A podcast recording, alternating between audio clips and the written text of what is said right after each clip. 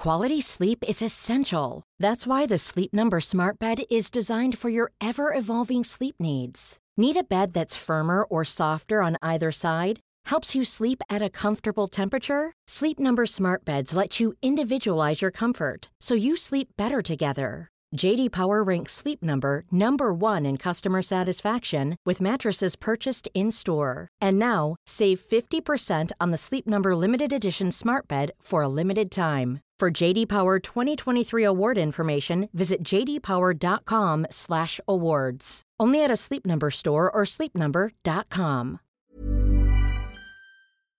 My name is Jill Tarter. Hola, me llamo Jill Tarter. Buenos días a todos en Tenerife, donde he tenido ocasión de estar en maravillosas conferencias y reuniones, donde he pasado unos días muy agradables y me siento muy feliz de poder estar aquí con todos vosotros.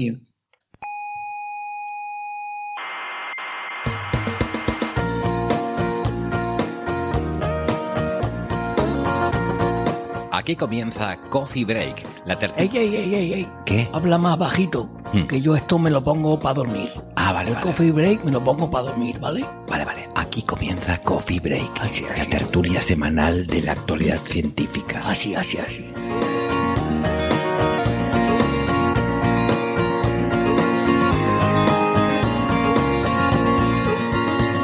Saludos, criaturas cientófilas del cosmos. Gracias por acompañarnos como cada semana en esta tertulia sobre la actualidad de la ciencia. Que llevan 352, parece mentira, el tiempo vuela. Desde el Museo de la Ciencia y el Cosmos de Tenerife les habla Héctor Socas y esto es Coffee Break, Señal y Ruido.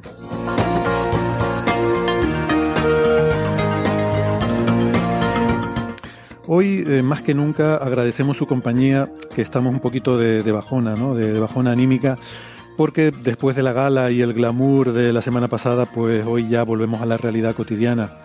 Ya se han apagado los focos, la alfombra roja guardada en el almacén, mm, bien forrada para que no coja polvo. Las carrozas se han vuelto a convertir en calabazas, pero bueno, por lo menos nadie se ha dejado ningún zapato por ahí tirado.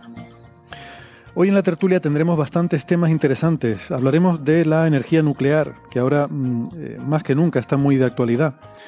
Tendremos una conversación con Alfredo García, que es uno de los mayores expertos sobre el tema.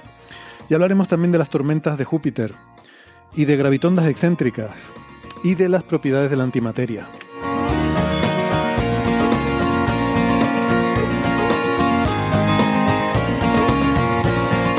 Pero antes les quiero recordar que además de la radio también nos pueden seguir en muchas plataformas de internet, como por ejemplo en Evox, en Spotify, en Google Podcast, en Apple Podcast, en Amazon Music, TuneIn, Lecton, Squid y en Amautas. No dejen de suscribirse, que no les cuesta nada y así no se pierden ningún episodio. Tenemos una página web donde pueden encontrar todos los audios, los 352 episodios de eh, nuestro programa y también todas las referencias de todos los temas que comentamos cada semana. Estamos en redes sociales, mantenemos una presencia muy activa en Facebook y en Twitter y también en Instagram gracias a Neferchiti que nos lleva la cuenta allí. Y les recuerdo que en Facebook está el Club de Fans por si quieren pasarse por allí eh, y mantener eh, contacto y conversaciones con otros eh, oyentes. Para contactar con nosotros siempre preferimos hacerlo a través de las redes sociales, pero también está la opción más privada de escribirnos un correo a la dirección oyentes arroba señalirruido.com aunque por ahí ya les advierto que vamos un poquito lentos contestando eh, sus dudas, consejos, sugerencias, críticas y todas las cosas que nos envían.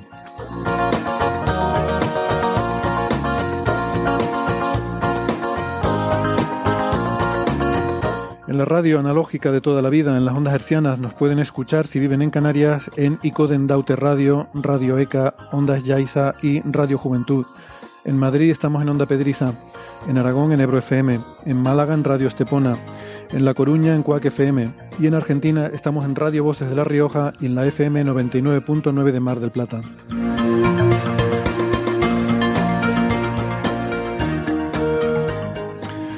Bueno, hoy en nuestra tertulia saludamos a José Edelstein en Santiago de Compostela. Hola José, ¿qué tal? ¿Cómo estás? ¿Qué tal, Héctor? ¿Cómo estás? Un placer estar contigo otra vez. Muy bien, encantados de, de que estés con nosotros de vuelta. José es doctor en ciencias físicas, profesor en la eh, Universidad de Santiago de Compostela.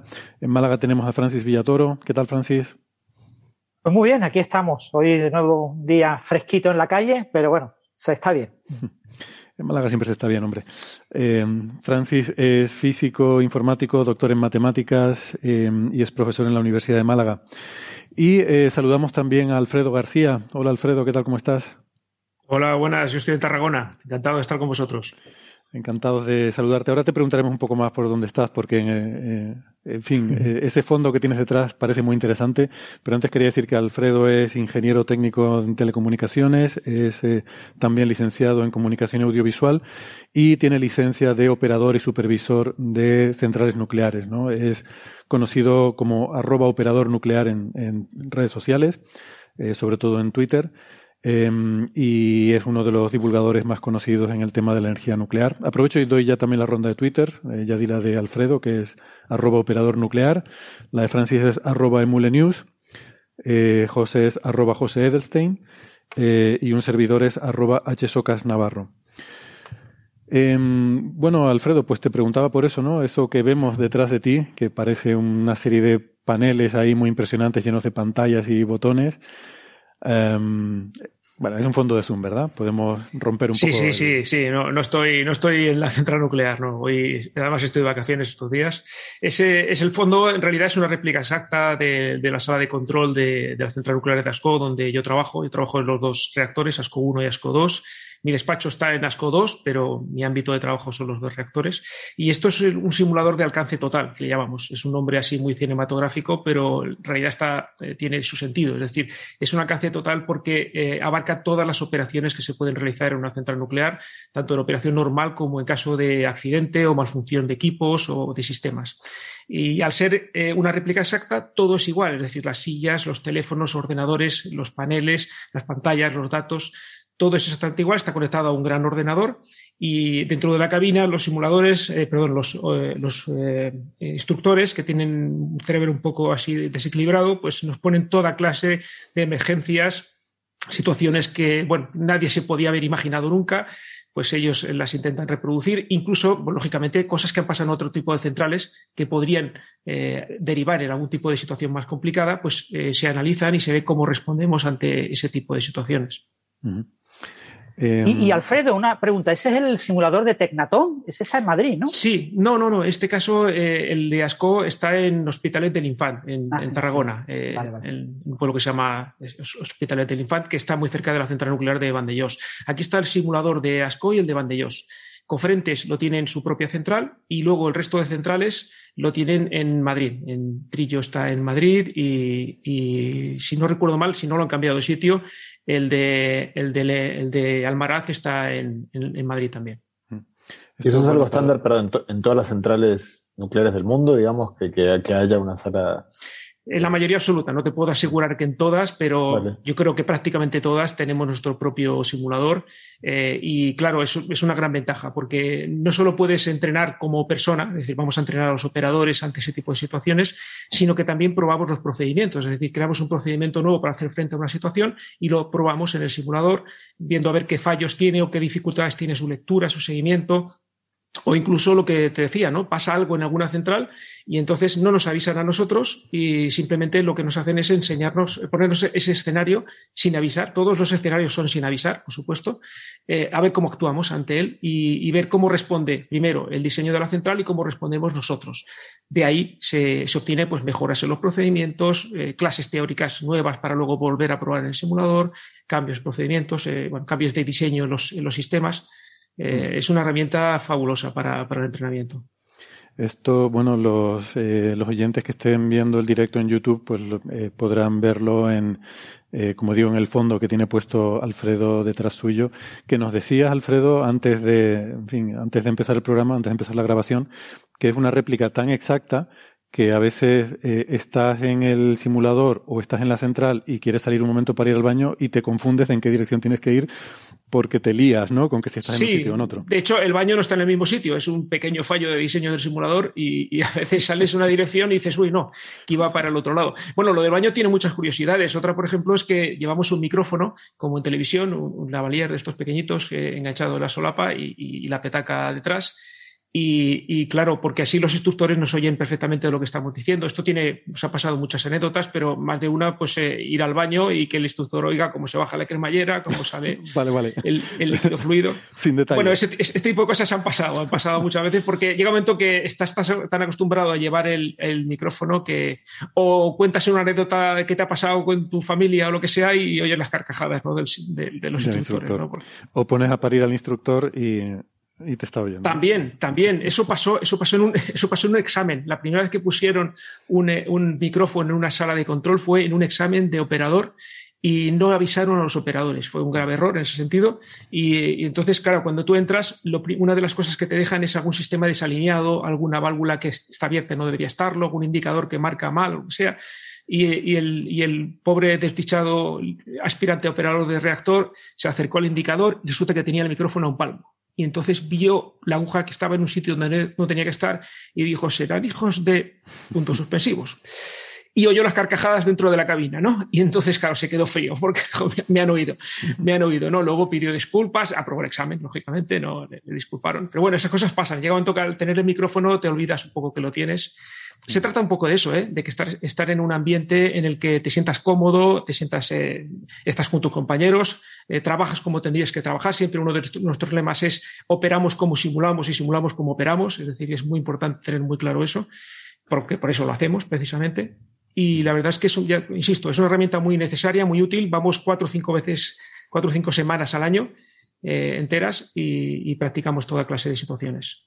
Y además me decías incluso que, eh, que habían hecho el juego ¿no? con tus compañeros ya después de, de obtener la licencia de, bueno, cuéntanoslo tú, ¿no? Pero que como que habían intentado, eh, aposta, intentar romper el sistema, eh, a ver si lo conseguían. Sí, un día nos dejaron eh, media hora libre, éramos cuatro, no, no nos habíamos examinado todavía, estábamos en la parte, la fase final de formación y, quedaba media hora libre un día y, el instructor nos dijo, bueno, los objetivos de la sesión ya estaban cumplidos, no, necesario, no tenemos que hacer nada más. Si queréis hacer, probar algo, si os ocurre alguna situación, y dijimos, bueno, vamos a intentar fundir el núcleo entre los cuatro, a ver si somos capaces.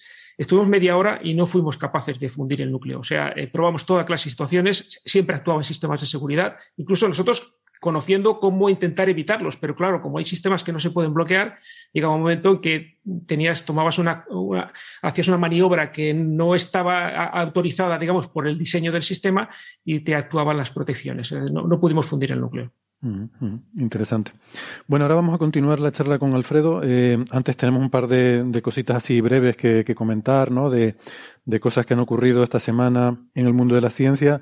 Por supuesto, seguimos eh, con mucho interés el, camino del telescopio espacial James Webb, que, mm, en fin, es que todo sigue yendo tan bien que, que es que es una maravilla. no sé si alguno estará hasta decepcionado, ¿no? Pero, pero todo va bien, ya está en su órbita de halo, en torno al punto de Lagrange L2 del sistema Tierra-Sol y em, hace unos días pues se dio ese pequeño delta V que necesitaba, que les decíamos que, que la, la, inyección del cohete había sido mm, casi perfecta, pero tenía que ser siempre un poquito sin pasarse, ¿no? Entonces faltaba 1,5 metros por segundo que tenía que aportar el, el James Webb. Eh, y ya se hizo la maniobra, todo de forma correcta, así que ya está donde tiene que estar. A partir de ahora, pues nada, serán pequeñas correcciones para mantenerse en ese halo. Cada 20 días o algo así, una pequeña corrección y liberar un poco también de los volantes de inercia. Y, y de resto todo va bien. No sé si quieren hacer algún comentario sobre el tema. Que crucemos los dedos, que todo siga igual de bien, pero a priori todavía quedan muchas calibraciones, muchas cosas por hacer y siempre cualquier cosilla puede, mm. puede fallar. En cualquier caso, lo más grave ya ha pasado. O sea que eh, cualquier cosa que pueda ahora ocurrir probablemente se pueda, digamos, escaquear a nivel de investigación. Si te fallan cuatro cositas, pues las tienes en cuenta y evitas esos datos y ya está. Sí. Bueno, eh, ahora quizás lo más crítico es que, que, se culmine bien el proceso de alineamiento ¿no? de los espejos, que es así lo otro que afecta a todo el observatorio. Mm, pero sí, estoy de acuerdo en que ya hemos pasado todo lo más, eh, los grandes riesgos que podían afectar a todo, ¿no? O sea que, que bien, un gran alivio yo creo que para todo el mundo, después de tanto esfuerzo, tantos años y tantos recursos invertidos en esto. Y otra cosita también un poco de última hora es que la, el rover Perseverance de la misión Mars 2020 Em, ya saben que esta misión que nos gusta tanto, em, que está muy enfocada a la astrobiología, la búsqueda de vida eh, presente o pasada en Marte, pues mm, dentro de esta campaña de obtener muestras de roca con esas perforaciones que hace, que, que toma muestras que eh, algunas de estas muestras se van a dejar para una futura misión que está prevista que las recoja y las traiga de vuelta a la Tierra para ser analizadas en laboratorios en Tierra. Eh, pues bueno, había habido algún problemilla con la, la, rueda de, de, brocas, digamos, donde estas muestras se recogen, pues eh, se habían colado ahí algunas piedrecillas. El día 29 de diciembre se detectó un primer problema porque al ir a, a recoger una, uno de estos tubos de muestra, pues no se detectó una resistencia antes de, de, de, lo que correspondería a que hubiera, se hubiera recogido ya el tubo. Y bueno, al principio no se sabía bien lo que era, pero gracias a la versatilidad que tienen estos instrumentos, que tiene su brazo robótico, con cámaras, que puede tomar imágenes, etcétera, pues se vio eso, había piedrecillas atascadas y, y, también pues con toda la versatilidad robótica, por supuesto con, con, mucho cuidado porque al fin y al cabo era un procedimiento no previsto, no, no planificado, entonces se hicieron primero pruebas con la copia que hay en tierra, eh, de ver cómo se podía desatascar esas piedrecillas y, pues primero viéndolo en tierra y luego aplicando los comandos al, al que está en Marte, pues ya se ha resuelto, ¿no? Eh, básicamente es sacudir, el, pues eh, eh, vaciar el, el, tubo de extracción, o sea, el tubo de, de recogida de muestras, sacudir la rueda de esta, esta rueda de brocas, ¿no? Haciéndola girar, incluso el propio rover, ¿no? Dándole hacia atrás, eh, subirlo un poco a una roca para generar algo de inclinación y, bueno, pues supongo que no es muy diferente a como cuando se te atasca una piedrecita en el zapato y tienes que sacudírtela para, para quitarla, ¿no? El, equivalente a algo así. Pero que todo es mucho más complicado cuando estás en Marte y además estamos ahora en un momento particularmente desfavorable para las comunicaciones, ¿no? Con lag muy largo y demás. O sea que. Pero bueno, va bien la cosa. Eh, nuestros planes de intimidación y ocupación de Marte siguen adelante. Eh, vale, pues si no hay más comentarios sobre esto, yo creo que estos son los dos temas así breves que, que había que un poco actualizar. Pues podemos seguir esta conversación sobre el tema de la energía nuclear con Alfredo García, porque ya decía ¿no? que es un tema que está ahora muy de actualidad, hay varios frentes en este respecto.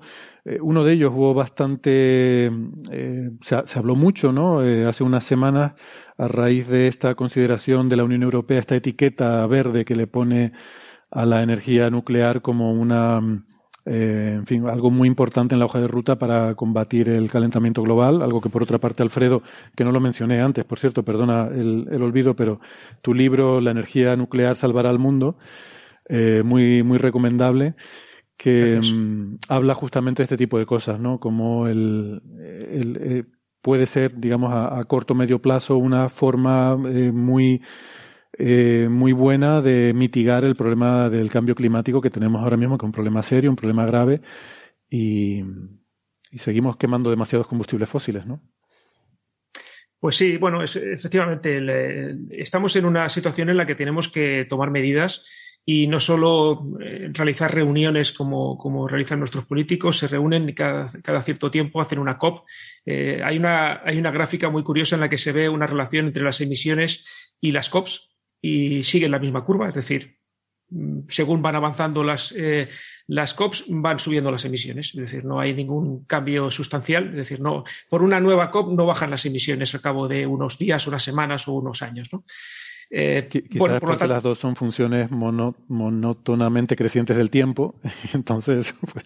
Y porque una no influye en la otra. Claro. Realmente aquí no hay ningún tipo de, de influencia. ¿no? Entonces, bueno, por, Ahora sí que empieza a haber una serie de medidas quizá más eh, concretas, acuerdos quizá más, eh, más concretos. Lo que pasa es que, claro, cada país tiene soberanía sobre sus decisiones, lógicamente. Entonces, eh, la Unión Europea, que sabes que es un macroestado, una especie de macroestado en construcción, intenta también tener una postura frente y, también teniendo en cuenta que es uno de los emisores mayores. No es el mayor emisor, los mayores emisores son Estados Unidos y Rusia, eh, perdón, y China. China es el primer emisor, luego Estados Unidos Rusia también tiene emisiones, pero no tantas como, estos países. Pero luego la Unión Europea también tiene su, influencia ¿no? en las emisiones eh, globales. ¿Eso que representa? Pues que tenemos que tomar medidas para eh, mitigar, ayudar a mitigar el calentamiento global y sobre todo para reducir nuestras emisiones de gases de efecto invernadero. En ese contexto, el Parlamento Europeo eh, aprobó una legislación en el año 2020 eh, para eh, tratar de financiar, eh, realizar la financiación verde, es decir, una financiación para todas las energías y todas las tecnologías que nos puedan ayudar a reducir esas emisiones de gases de efecto invernadero, de polución atmosférica y, por lo tanto, que al mismo tiempo no sean dañinas para el medio ambiente y para la salud de las personas. Eso es lo que se llama la taxonomía. Mucha gente le extraña esa palabra, pero en el fondo la, la taxonomía no deja de ser una clasificación por palabras. Eh, en este caso, bueno, lógicamente lo que son energías verdes tradicionales, todo el mundo las, entiende, pues energías renovables eh, tradicionales como son la eólica, la solar y la hidráulica están ya dentro de la taxonomía, ¿no? Pero el grupo de expertos, el grupo técnico de expertos que analizó la taxonomía verde, incluyó lógicamente todas esas energías, pero no se pronunció eh, sobre la energía nuclear. Y yo creo que lo hizo de forma honesta, en el sentido de que hablaban de que eh, esa evaluación técnica debería ser realizada por personas que conozcan profundamente la energía nuclear y conozcan los informes eh, y los analicen a fondo. ¿no? Muchas veces se critica a los que trabajamos en el sector nuclear, la típica falacia dominem, ¿no? De que hablamos de energía nuclear porque trabajamos en ella. Bueno, pues vamos a escuchar primero a los que trabajamos en un sector analizar los datos que aportamos, la información que aportamos y luego pues, vamos a ser críticos con ella y, contrastarlo con otras fuentes. Pero eh, bueno, es como si no dejáramos hablar a los médicos de medicina porque viven de ello, ¿no? Bueno, pues en este caso lo que pedía este, este grupo técnico es vamos a ver qué informes puede aportar eh, la ciencia respecto eh, de, la energía nuclear. ¿no? Entonces la Unión Europea, la Comisión Europea, encargó un informe al JRC. El JRC es el Joint Research Center, es el, servicio eh, de, asesoramiento científico y tecnológico de la Comisión Europea. Este, este JRC lo que hizo fue publicar un informe en el que comparaba todos los efectos que puede causar la energía nuclear en el entorno y compararlo con lo que hacen el resto de energías. Y además lo hace con múltiples parámetros. ¿no? Eh, tengo aquí alguna lista de ellos, pero eh, básicamente, fijaos que hablamos de, eh, a ver, lo digo por ejemplo, pues por ejemplo, la toxicidad de, las, de las emisiones que se pueden producir, lo que es la eurotrifación, no, diría la palabra bien ahora, la eurotrifación, un momento que lo tengo por aquí, que es una palabra complicada de pronunciar. A ver si lo tengo por aquí. Perdonad. Eh, bueno, si no la encontraré más. Eutrofixación, ¿no así? Sí, sí. Eutrofixación. ¿Qué, significa? Espera, que te lo, lo, tengo, lo, tengo, lo tengo aquí. Eh, es la contaminación de, de, de nutrientes. de, nutrientes, etcétera, en, ríos, en lugares donde haya vida. Euro, euro, no, eutrofización. Eutrofización. Es el, sport, el aporte de nutrientes. Eh, por ejemplo, nutrientes nitrogenados, que son nutrientes que teóricamente son positivos para algunos seres vivos, pero que causan alteraciones en el ecosistema porque son eh, sustancias que no, están, no se producen de forma natural. ¿no? Bueno, pues todo eso se ha ido analizando eh, con diferentes estudios, es decir, comparando diferentes estudios y viendo que son todos coherentes y que esos estudios se llega a la conclusión de que la energía nuclear, eh, considerando todos esos aspectos, incluyendo la posibilidad de accidentes, eh, no produce un impacto significativamente mayor en el medio ambiente y la salud de las personas que el resto de energías. Eh, y sobre todo mm, ni siquiera mayor que el resto de energías consideradas verdes tradicionales. Además, habla de que existe una solución tecnológica a los residuos radiactivos. Es una cosa que mucha gente suele decir. No, no sabemos eh, ¿qué solución tienen los residuos radiactivos? Bueno, claro, no lo saben porque igual no te lo han explicado, no, no has intentado enterarte de cómo, de cómo se gestionan los residuos radiactivos. Sí que existen soluciones para ellos, entre ellos el almacenamiento geológico profundo, que es lo que está a punto de empezar a hacer Finlandia. Finlandia está acabando de construir su almacén geológico a 500 metros de profundidad, en un lugar geológicamente estable. Lo ha sido durante más de mil millones de años con lo cual podemos tener ciertas garantías de que va a seguir siéndolo durante unos cuantos miles de años más. Bueno, pues todo eso lo ha estado analizando el JRC y claro, la conclusión de la, propia eh, Comisión Europea es precisamente eso, ¿no? Eh, bueno, básicamente de que la energía nuclear, eh, lo dice literalmente, dice, puede hacer una contribución sustancial al objetivo, al objetivo de mitigación del cambio climático y mientras tanto no causa un daño significativo a la salud de las personas y al medio ambiente. bueno, pues básicamente esta es la situación. Esto es lo que plantea la Comisión Europea utiliza, la quiere utilizar para reducir las emisiones, las energías renovables y la energía nuclear como respaldo.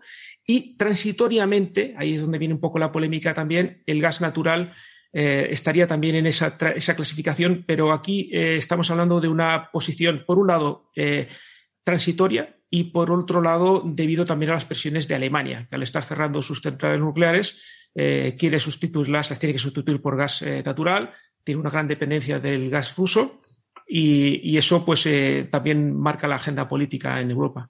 Mm. Yo, para poner esto un poco en contexto, que a lo mejor eh, puede haber gente a la que le pueda sorprender, ¿no? Porque em, pues eh, el, hecho de que se pueda considerar mm, que la, energía nuclear con estos mm, residuos que sabemos que produce o con estos riesgos de accidente que puedan tener y que esto se pueda considerar como algo beneficioso, hay que pensar que es que estamos eh, poniéndola en la balanza con otras eh, formas de energía que mayormente nuestro mix energético pues depende del país. Pero una gran parte de, nuestra energía la generamos produciendo emisiones que eh, deterioran el medio ambiente de todo el planeta y que además en muchos casos producen un nivel de contaminación y de, y de polución que realmente causa estragos. Es decir, las estimaciones que hay de las organizaciones internacionales es que la contaminación mata cada año a 8 millones de personas en el mundo. ¿Vale? Son 8 millones de personas, sobre todo de, cáncer de pulmón, pero también otras muchas causas, además de, en fin, daños en el medio ambiente y, todo esto que estamos hablando, ¿no? Es que 8 millones de personas al año es muchísima gente. Eh, o sea, que es que aunque tú cuentes toda la posibilidad de accidentes que pueda haber, lo, de sin Chernobyl, que lo hablamos en su momento, que fue realmente una cosa catastrófica, y aunque cuentes todo eso, aunque me cuentes Hiroshima y Nagasaki, em, o sea, no, llegas a, un mes de funcionamiento normal, normal, de nuestra forma de producción mayoritaria, ¿no?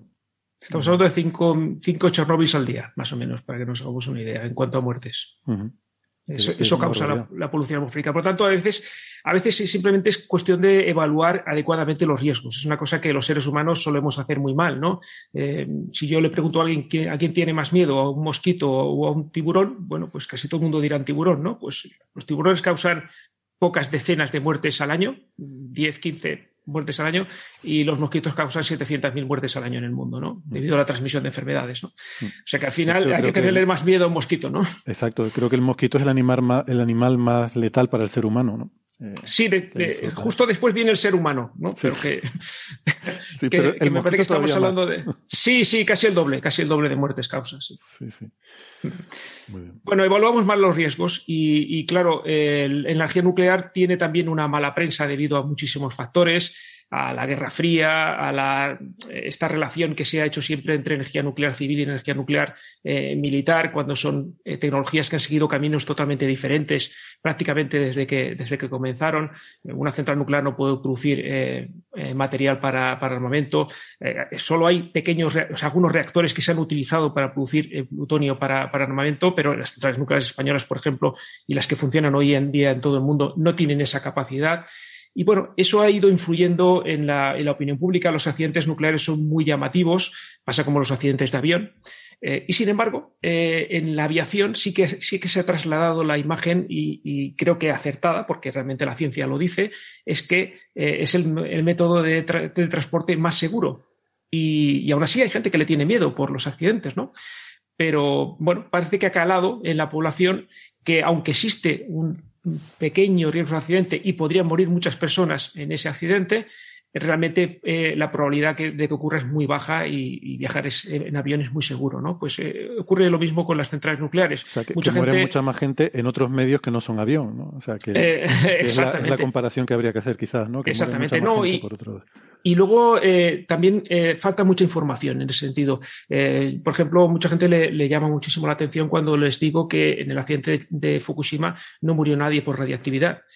Y bueno, la gente empieza a decir, bueno, pero esas 20.000 personas, eh, claro, son 20.000 personas que murieron por el tsunami, primero por el seísmo y luego el posterior tsunami, que se llevó a prácticamente 19, 20.000 personas y no hubo ni una sola muerte por radiactividad que se haya podido eh, documentar eh, científicamente. Hay una persona que el gobierno japonés eh, indemnizó a su familia por, por una, una, muerte, digamos, por un cáncer y que podría haber cierta relación con la radiactividad, pero la dosis que recibió tampoco lo justifica. Es decir, podría ser o no, no se puede, no se puede negar, pero no es claro que haya podido ser por la radiación. Pero fijaos que estamos hablando de cero muertes o ninguna, que estadísticamente es, es, es un valor muy, muy bajo.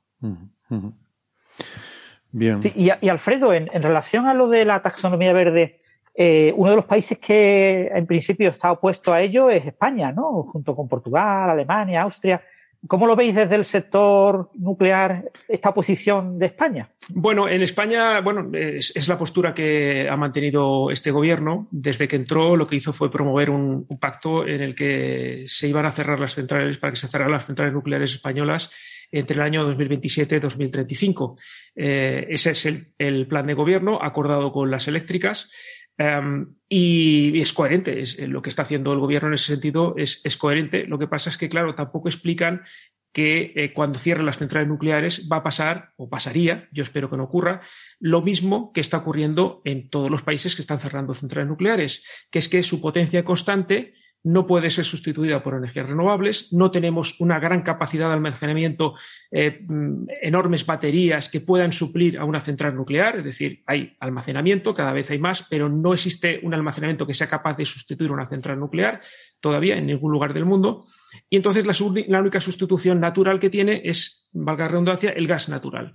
Es lo que está haciendo Alemania. Alemania ha hecho una enorme apuesta por las energías renovables. Eh, eso es muy positivo, eso es bueno para todos, pero pero está cerrando sus centrales nucleares. Entonces, si estás reduciendo, eh, estás sustituyendo una energía baja en emisiones por otra baja en emisiones, bueno, eh, algo puedes ir reduciendo emisiones porque lógicamente algo de carbón también va sustituyendo, pero lo que está entrando en lugar de la energía nuclear es el, es el gas natural y, eso es lo que realmente está ocurriendo en Alemania, que no está cumpliendo sus objetivos de reducción de emisiones. El gobierno que acaba de entrar recientemente lo, lo ha anunciado. En los próximos dos años no van a cumplir sus eh, objetivos de reducción de emisiones. Yo tuiteé diciendo, bueno, ahora os enteráis porque lleváis varios años sin cumplirlos, pues lógicamente no los vais a cumplir ahora tampoco.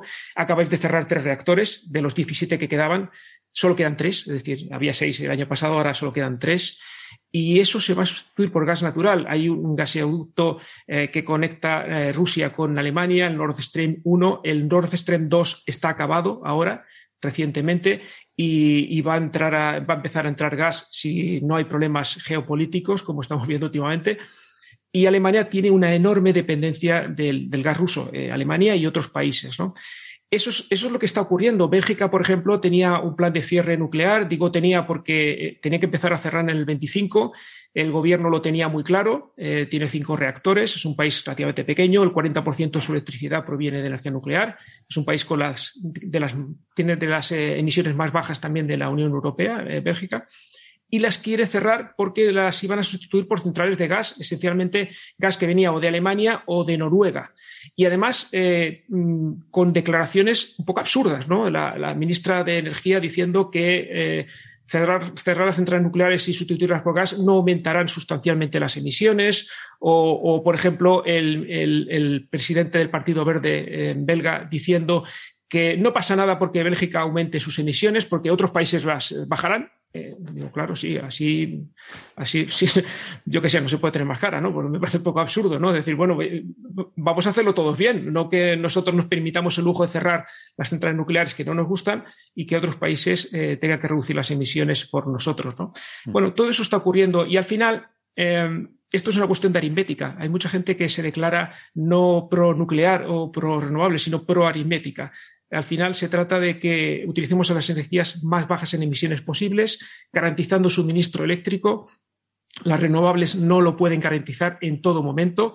Ya nos gustaría a, muchos. Eh, yo estaría encantado. Lógicamente, si tuviéramos energías 100% renovables, eh, tendríamos menos problemas en algunos sentidos, en otros no, porque también tiene sus eh, pequeños inconvenientes. hace falta una minería muy extensiva, muy intensiva. las renovables necesitan más minería por energía generada que la nuclear tienen ocupaciones de terreno mucho más grandes, eso también hay que tenerlo en cuenta. Eh, bueno, todo eso hay que analizarlo, pero mm, hay que tener en cuenta que necesitamos energía para seguir creciendo. El nivel de calidad de vida eh, de las personas y de desarrollo se mide por la energía que consumen. Hay una correlación eh, muy precisa entre nivel de vida y calidad de vida y, esperanza de vida también, por lo tanto, y energía consumida. Eso no significa que debemos que las derrochemos, porque es una cosa que lo estamos haciendo mucho. Hay que aumentar la eficiencia energética, hay que gastar lo mínimo posible, pero la necesitamos y los países que están en desarrollo también la necesitan. no nos olvidemos que hay muchas personas, estamos hablando de 800 millones de personas aproximadamente, que no tienen electricidad en el mundo y que también tienen derecho a seguir eh, a tener eh, esas eh, ventajas que tenemos los demás. ¿no? Y eso hay que hacerlo compatible con una reducción de emisiones de gases de efecto invernadero. Bueno, muy bien. A mí me gustaría ir pasando de, estos temas que quizás son son más, no, sé decir, de política o que tienen más que ver con estrategias nacionales, aspectos más científicos, ¿no? Y, aprovechando que tenemos a Alfredo, me gustaría que nos hablara un poco de un tema que desde el punto de vista científico-tecnológico está también muy de actualidad, que son estos reactores de torio, los que China en particular ha demostrado mucho interés. Y, y si China demuestra interés por algo, nos tiene que interesar a todos porque porque es un país muy grande eh, y con gran capacidad. ¿Qué, ¿Qué, perspectivas le ves? Primero, ¿nos puedes dar una introducción un poco a esta tecnología, ventajas e inconvenientes respecto a otros reactores existentes? ¿Cómo lo ves? Bueno, el torio es muy interesante para, para China y para India. Eh, para India, en primer lugar, eh, un pequeño inciso, porque India tiene eh, las mayores reservas de torio del mundo, las mayores reservas identificadas de torio, y no tiene tanto uranio. Y claro, India ya estamos hablando de 1.400 millones de personas aproximadamente, si no recuerdo mal.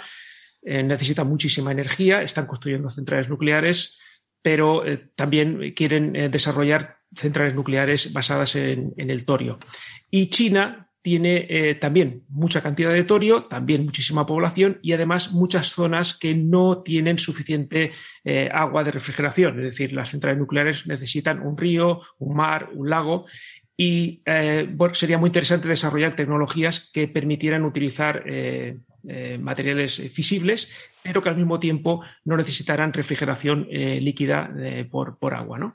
En ese sentido, eh, los, bueno, hay que decir también un dato muy importante. El torio no es un material fisible, es, un, isótopo que no fisiona directamente, pero que capturando neutrones se acaba convirtiendo en un, tipo de uranio, un isótopo de uranio que sí que es fisible, con lo cual es muy interesante. Es el, uranio 233, muy similar al 235, que este también es. Los dos son fisibles. Bueno, pues eh, Además, hay de tres a cuatro veces más eh, torio en el, mundo que, uranio, con lo cual eh, tiene muchas ventajas, es ligeramente menos radiactivo, tiene un periodo de semidesintegración de 14.000 millones de años, que se acerca a tres veces más o menos la vida de la Tierra. Es decir, es, decae muy lentamente, por lo tanto, se desintegra muy lentamente y por lo tanto emite muy lentamente, con lo cual, eh, traducido, significa que es poco radiactivo. ¿De acuerdo?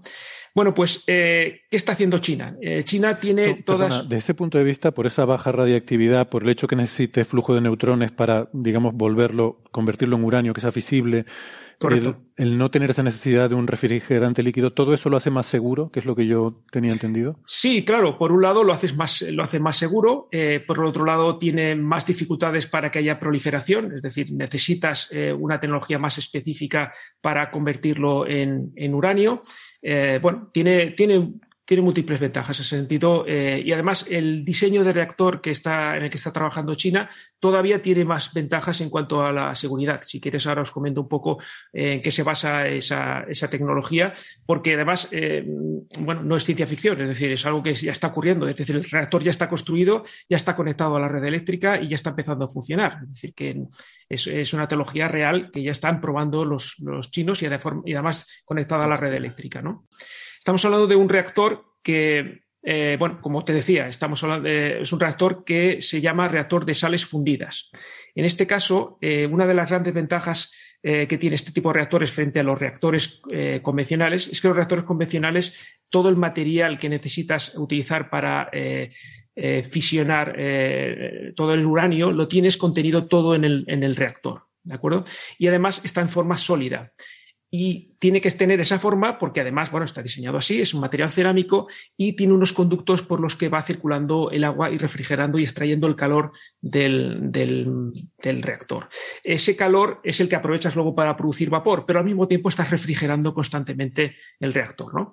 Eh, uno de los riesgos que tenemos es lo que se llama una fusión del núcleo, fusión de fundirse, es decir, que se alcance altísimas temperaturas y se mezcle el material fisible, el óxido de uranio, con los materiales estructurales formando una amalgama que le llamamos corium, eh, que es el material fundido. El problema del corium es que además es muy difícil de refrigerar porque, claro, ya no tenemos esos canales de refrigeración que, teníamos. Eh, bueno, pues eh, los chinos le han dado una vuelta de tuerca. Esto es un tipo de reactores que ya lo habían probado, se había probado en varios países del mundo, Estados Unidos entre ellos, que es, bueno, pues si tenemos miedo que se nos funda el combustible, ¿por qué no trabajamos con, combustible fundido? Es decir, ¿por qué no utilizamos un reactor en el que tengamos eh, sales fundidas de, eh, em, en este caso, de uranio.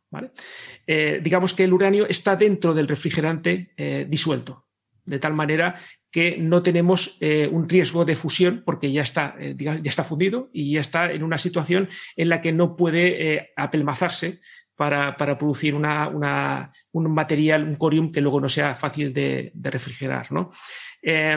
En este caso, lo que está haciendo, eh, eh, perdón, decía eh, uranio, en este caso es torio, y lo que hacemos es que tenemos el, torio, tiene también pequeñas cantidades de uranio. El uranio, al fisionarse, provoca, produce neutrones.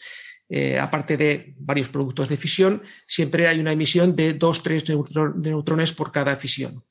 Estos neutrones causan otras, otras fisiones eh, previo a una moderación, es decir, eh, tiene varios eh, impactos con varios, en este caso el moderador, que es, que es agua, y lo que hace es reducir la velocidad de los neutrones para que pueda, pueda volver a causar nuevas fisiones. Pero esos neutrones, al encontrarse con torio, lo que hace es que lo captura, se convierte en, en protactinio y el protactinio va decayendo, decae emitiendo electrones, es una emisión beta, y, acaba convirtiéndose en uranio 233. Y este sí que es fisible, es, es fisible igual que el uranio 235.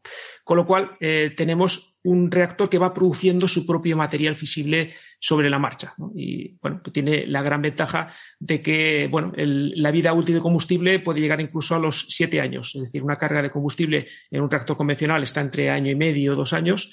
Aquí podemos hablar de hasta siete años y además eh, estamos aprovechando eh, toda la capacidad de, eh, del combustible, es decir, todo el uranio 235 lo estamos fisionando, todo el torio se acaba convirtiendo en protactinio, o prácticamente todo, y luego en, en, uranio 233. Incluso también, eh, bueno, eh, podemos, hay algunos diseños que están hablando incluso con reactores rápidos que hacen lo mismo, pero con el uranio 238, con lo cual también quemaríamos todo el, todo el, uranio que tenemos en, en la mezcla, ¿no?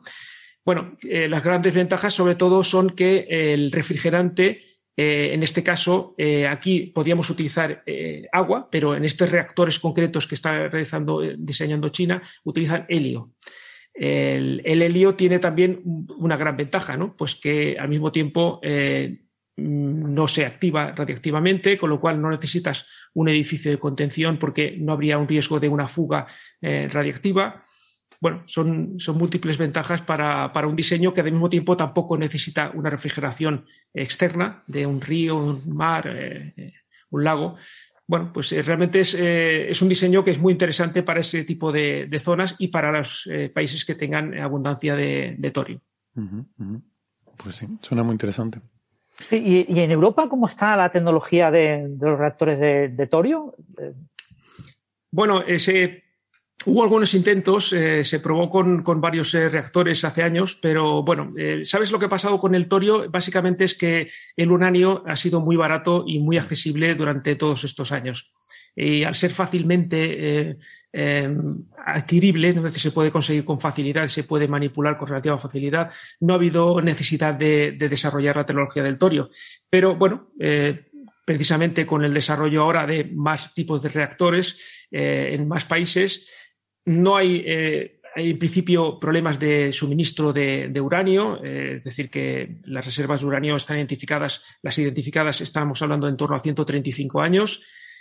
A precio, quizá aumentando el precio, aumentan eh, la cantidad de, Esto pasa con todos los minerales, ¿no? A mayor precio podemos aumentar las, las reservas porque cuesta más extraerlas en otros lugares, pero tendríamos más cantidad. Estaríamos hablando de más de 200 años. Y hay diferentes formas de conseguir el uranio, como subproducto de los eh, fosfatos. En el océano hay uranio, ya se está extrayendo uranio del océano, todavía a precio muy caro, pero, pero se puede hacer, es decir, se está abaratando ese, ese coste precisamente eso es lo que ha retrasado la tecnología del torio.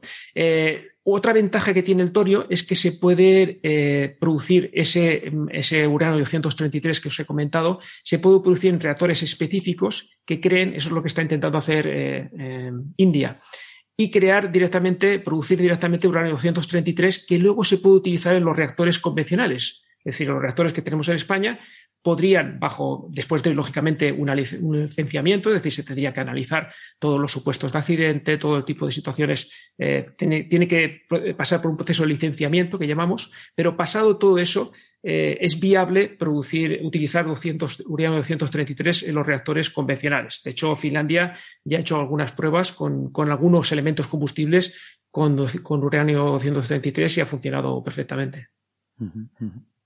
El uso del helio eh, como refrigerante, como, como, bueno, me imagino que es helio gaseoso. Sí, claro, por supuesto. Pero ¿cómo es el ciclo? Porque obviamente agua, si uno construye, construye una central cerca de una fuente de agua, no puede tener agua fluyendo permanentemente. el helio. Sí, los detalles exactamente, porque el circuito secundario, la verdad es que no conozco exactamente el sistema, ¿no? Ellos utilizan un, sistema, un circuito secundario de helio que entiendo que lo que irán haciendo es eh, cambiando de presiones y en función de la presión irán, eh, no sé, supongo que lo condensarán de, alguna manera eh, para luego reintroducirlo. Estamos hablando de reactores que funcionan a altísimas temperaturas. El refrigerante entra aproximadamente a 270 grados y sale a 800 grados de, de temperatura, ¿no? Eh, no, conozco los detalles exactamente del circuito secundario como para decirte cómo lo, cómo lo, cómo lo tratan, no, lo conozco.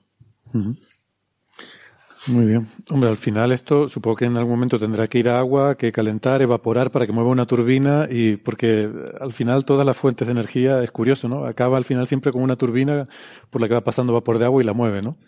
En eso, desde el siglo XIX no, no hemos avanzado mucho, ¿no?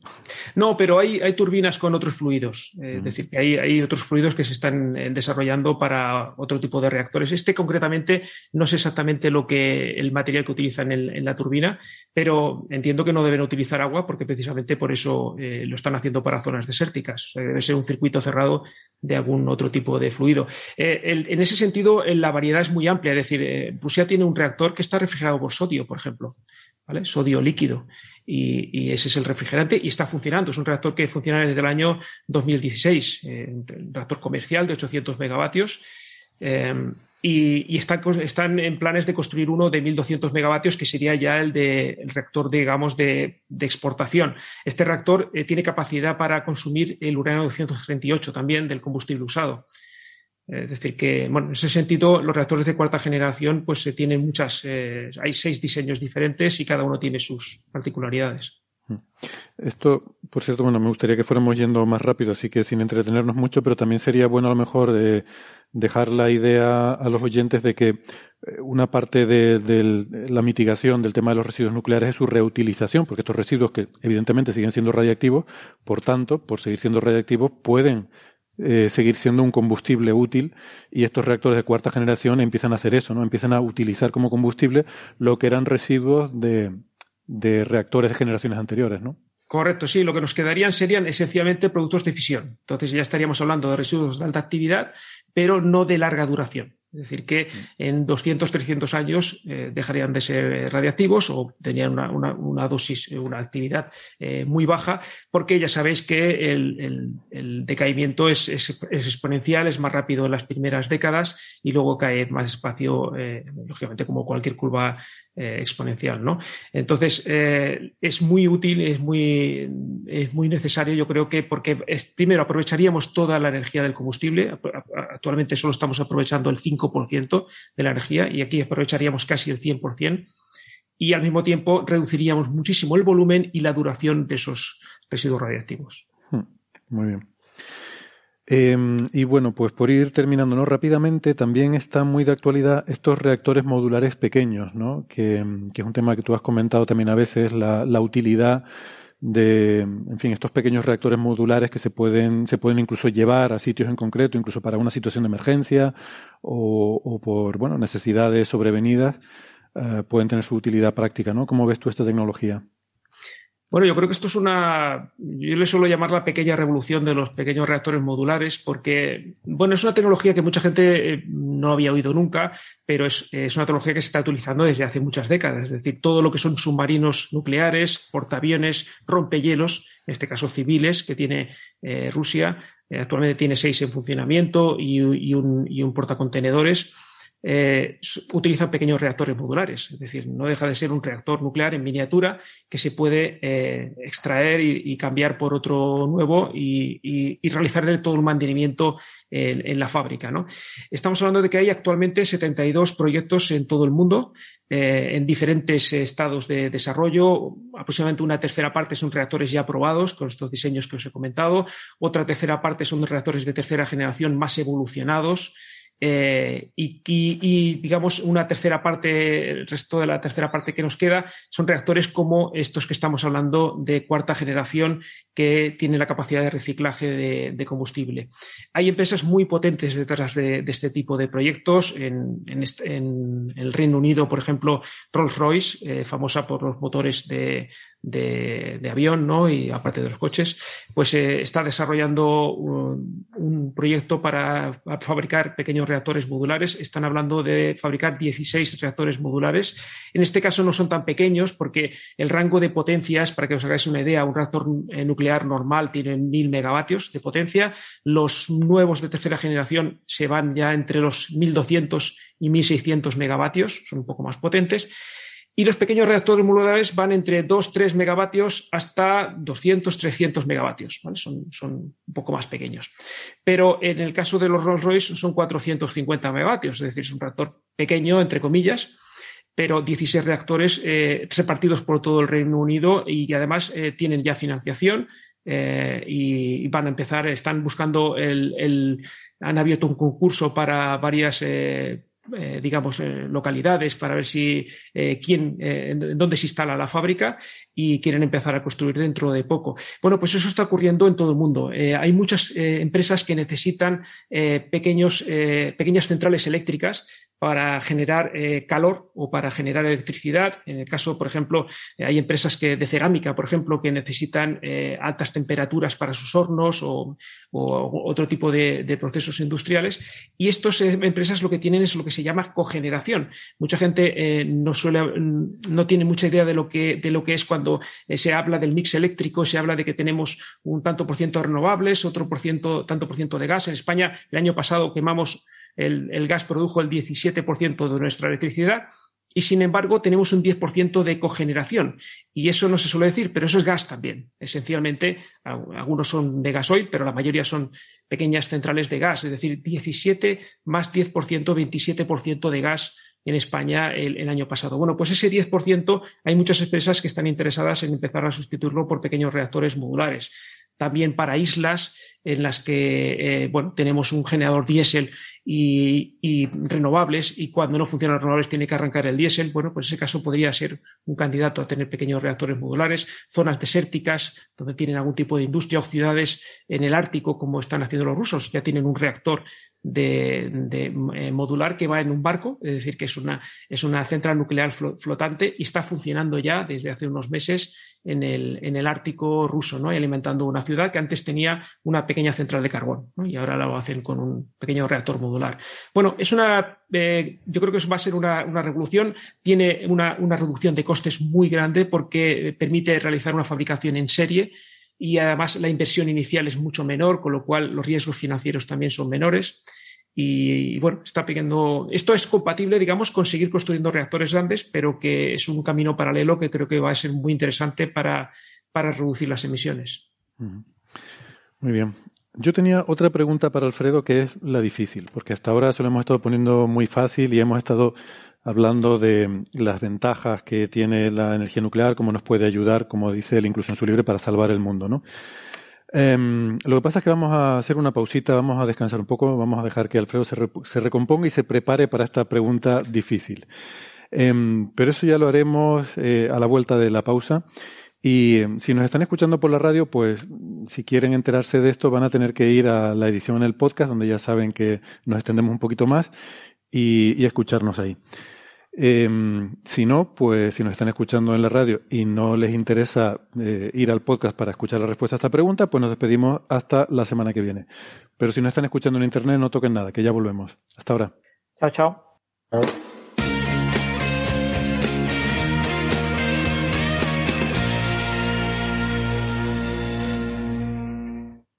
Bien, gracias por seguir acompañándonos. Estamos de vuelta en esta conversación con Alfredo García sobre la energía nuclear. Y ya para terminar, un tema, como te decía eh, Alfredo, que hasta ahora pues hemos estado hablando de las ventajas que tiene y este y, quizás la razón por la que em, pues decíamos, ¿no? Que, se puede considerar hasta eh, como una forma de energía verde en el sentido de que no produce emisiones de efecto invernadero ni ni esta, eh, esta polución tan perjudicial ¿no? para la salud. Em, en el tema negativo, eh, algo que sí me preocupa, ¿no? Porque ya hemos hablado otras veces y estoy relativamente convencido de la seguridad de los reactores modernos y, y bueno, la, improbabilidad de un accidente grave tan alta que, bueno, al final, pues, pues eh, son eh, cuando haces una evaluación de riesgos cuantitativa, pues dice, bueno, pues probablemente las ventajas eh, sobrepasan de, lejos los riesgos, sobre todo cuando se pone en la balanza lo que son las alternativas, ¿no? Pero el otro día, viendo por Twitter una argumentación, me pareció muy interesante, ¿no? Y es decir que el hecho de que este, esta proliferación de la que estamos hablando, ¿no? de que se construyan cada vez más estos reactores, ahora estos pequeños reactores modulares, el hecho de que en muchos países, porque hasta hace poco la energía nuclear era algo prácticamente restringido a las superpotencias, tenías que ser una superpotencia para tener un reactor nuclear, y ahora vemos que, eh, que de hecho al final, pues tú mismo lo estás planteando como una solución para los países en vías de desarrollo que tienen unas necesidades energéticas para su, para su desarrollo, eh, que se pueden suministrar con la energía nuclear. Bueno, todo esto eh, pues claro, existe la preocupación de que eh, en malas manos, el, el, porque al final, en fin, las sociedades humanas eh, al final eh, acaban, pues lo que acaba pasando siempre, la corrupción, el, el ir a por el dinero fácil, el, que a alguien con poder se le pueda ocurrir que en vez de deshacerse de la forma eh, adecuada y correcta de los residuos y de todo el procesamiento que lleva, pues a lo mejor es más barato ¿eh? que eh, algún mafioso de turno, pues yo le doy mis residuos y él los hace desaparecer, los tira al mar, lo que sea. Es decir, que el hecho de que la proliferación de la energía nuclear, que pase de estar en unas pocas manos bien custodiada, eh, tratada con rigor, tratada con todos los protocolos adecuados, pase a estar en muchas manos, eso amplifica la probabilidad de que pueda haber un mal uso simplemente porque alguien no haga las cosas como hay que hacerlas, ¿no? ¿Cómo ves tú ese riesgo? Bueno, precisamente para eso está el Organismo Internacional de Energía Atómica. ¿no? Eh, es un organismo que se fundó en los años 50 con el famoso discurso Átomos para la Paz del presidente Howard y que se ha, se ha erigido como, bueno, como realmente el, el organismo que trata y que, que, lo hace efectivamente de vigilar que no se produzca proliferación la palabra proliferación se suele asociar más a la eh, proliferación de las armas nucleares, no tanto como de las centrales nucleares. ¿no? Sí, esto me, lo, he eh, inventado yo. ¿eh? Igual el término no es adecuado, me refiero a, que, a la extensión de su uso, digamos. Exactamente. Bueno, pues en ese caso, como te digo, el Organismo Internacional de Energía Atómica lo que hace es que, primero, establece una serie de lo que se llaman acuerdos de salvaguardias. Son acuerdos en los que si un país eh, quiere entrar en el club nuclear, es decir, quiere eh, tener centrales nucleares, primero tiene que firmar una serie de acuerdos, primero para conseguir material fisible, porque no todos los países tienen material fisible ni capacidad para enriquecer uranio y producir material fisible para sus reactores. Es decir, que, eh, bueno, lo hemos comentado alguna vez, pero el uranio natural está en una proporción del 0,72% en la naturaleza. Eh, prácticamente no hay reactores, solo hay un tipo de reactor que es capaz de fisionar. Uno de ellos está en Argentina, precisamente son los CANDU, eh, de tecnología originaria canadiense canadiense, pero esos reactores pueden utilizar uranio natural, pero la mayoría de los reactores necesitamos un enriquecimiento mayor eh, que se va entre el 3 y el 5%. Ese proceso de enriquecimiento, es decir, aumentar la proporción de uranio 238 frente al 235, eso se hace en una eh, serie de instalaciones, unas fábricas que tienen muy pocos países si me viene la memoria, Estados Unidos, eh, Francia, Rusia y China. Si no recuerdo mal, eh, creo que hay pocos países más. Argentina también tiene instalaciones de enriquecimiento, si no recuerdo mal. Bueno, son pocos países los que tienen esa capacidad y eh, cualquier otro país que se quiera unir al club nuclear, primero, para tener material fisible, tiene que firmar una serie de acuerdos en los que se compromete a no hacer un uso militar, a no, enriquecer más de ese valor. Eh, pensad que para una bomba atómica necesitamos un enriquecimiento del 90%, hace falta una tecnología eh, muy, muy, muy avanzada para poder conseguirlo. Y al mismo tiempo se comprometen también a recibir inspecciones periódicas en cualquier momento y aleatorias incluso de inspectores de, internacionales del Organismo Internacional de Energía Atómica. Esos inspectores eh, muchos de ellos tienen mi formación y mi experiencia, es decir, tengo compañeros que han trabajado en centrales nucleares, algunos de ellos eh, concretamente conozco a varios españoles, que después de haber trabajado muchos años en centrales nucleares españolas, viajan eh, a otros países a hacer inspecciones a ver cómo se está trabajando eh, en, las centrales nucleares, qué hacen con el material fisible y, lógicamente, son inspecciones que pueden ver cualquier cosa, cualquier tipo de documentación, se les tiene que presentar cualquier tipo de documentación, datos, informes, etcétera, etcétera, y ven cómo trabajan en cada una de las centrales. Es decir, que la supervisión en ese caso eh, sirve también para evitar ese tipo de, proliferación. ¿no? bueno, realmente es lo que se está haciendo en todos los países del mundo hoy en día. Egipto, por ejemplo, va a construir cuatro reactores nucleares, lo va a hacer con tecnología rusa, es decir, lo van a hacer Rosatom, la empresa rusa eh, estatal de, energía nuclear, y lógicamente todo eso con el beneplácito de la Agencia Internacional de Energía, que ha supervisado el proyecto, que ha estado in situ y que va a eh, supervisar la construcción. Turquía está construyendo también reactores nucleares. Es decir, que eh, digamos, el control es cada vez más amplio y yo creo que eso nos da tranquilidad. Es decir, en, China está ocurriendo exactamente lo mismo. También todos los países que tienen centrales nucleares están auditados por, la Agencia Internacional de Energía y además hay otros organismos. Este es uno de ellos, es el más importante, es el, digamos, que depende de Naciones Unidas, tiene también cierto peso político, porque eh, si no se cumplieran las medidas de seguridad que pide, podría haber eh, presiones políticas o sanciones eh, políticas para, evitarlo. Pero luego hay otros organismos. Este es uno de ellos. Otro de ellos es, eh, bueno, es la Organización de Operadores Nucleares Mundiales, operadores en el sentido de empresas que operan, no como opero yo como operador, sino como empresas que operan centrales nucleares. Es una organización mundial donde estamos todas las empresas, están todas las empresas representadas y que también realiza inspecciones periódicas para comprobar la seguridad de las centrales nucleares eh, uno de los lemas eh, del, sector nuclear, que lo cito muchas veces en mi libro, es que sin seguridad no hay negocio.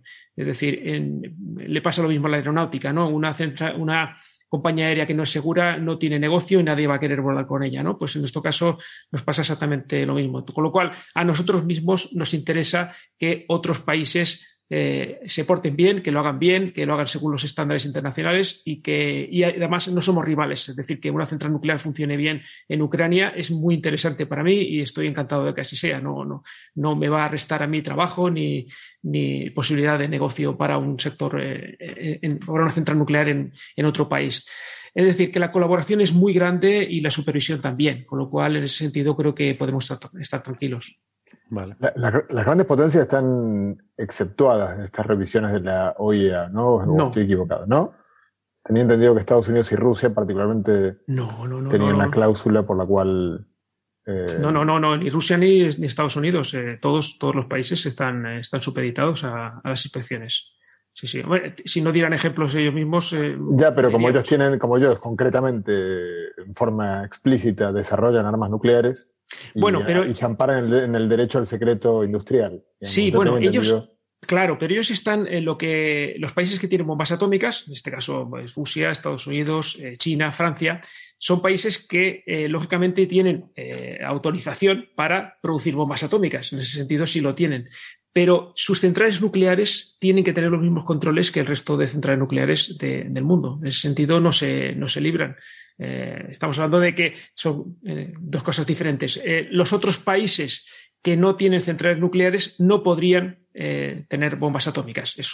seguramente estoy de acuerdo con, probablemente lo pienses, es una injusticia que yo, pienso que no es que todos los países deberían tener derecho a tener bombas atómicas, es que nadie debería tener derecho a tenerlas. ¿no? Mm pero eso está establecido así y eso, bueno, pues son los que son los que mandan. Pero en cuanto a eh, el tema de centrales nucleares y supervisión. El, enriquecimiento armamentístico va por otra vía, ¿no? No, tiene que ver con las centrales nucleares civiles. Ni se realizan ni se realizan las mismas instalaciones. Son, son procesos totalmente separados en ese sentido, tanto en los países, bueno, lógicamente en los países que no tenemos eh, eh, bombas atómicas, pues no, no tenemos esa capacidad, pero en los países, pues, por ejemplo, como Argentina, eh, Argentina tiene capacidad de enriquecimiento, pero no tiene, no tiene bombas atómicas. De hecho, eh, mm, de hecho hay, se dan todos los casos. Es decir, tenemos países con bombas atómicas que no tienen centrales nucleares, como Corea del Norte, por ejemplo. ¿no? Es decir, que al final tener o no bombas atómicas no deja de ser una decisión política, pero que no está supeditada al hecho de tener centrales nucleares. Pues no necesitas tener centrales nucleares para tener bombas atómicas, con lo cual, bueno, es una, una forma de ver que eh, están separadas este tipo de, tecnologías.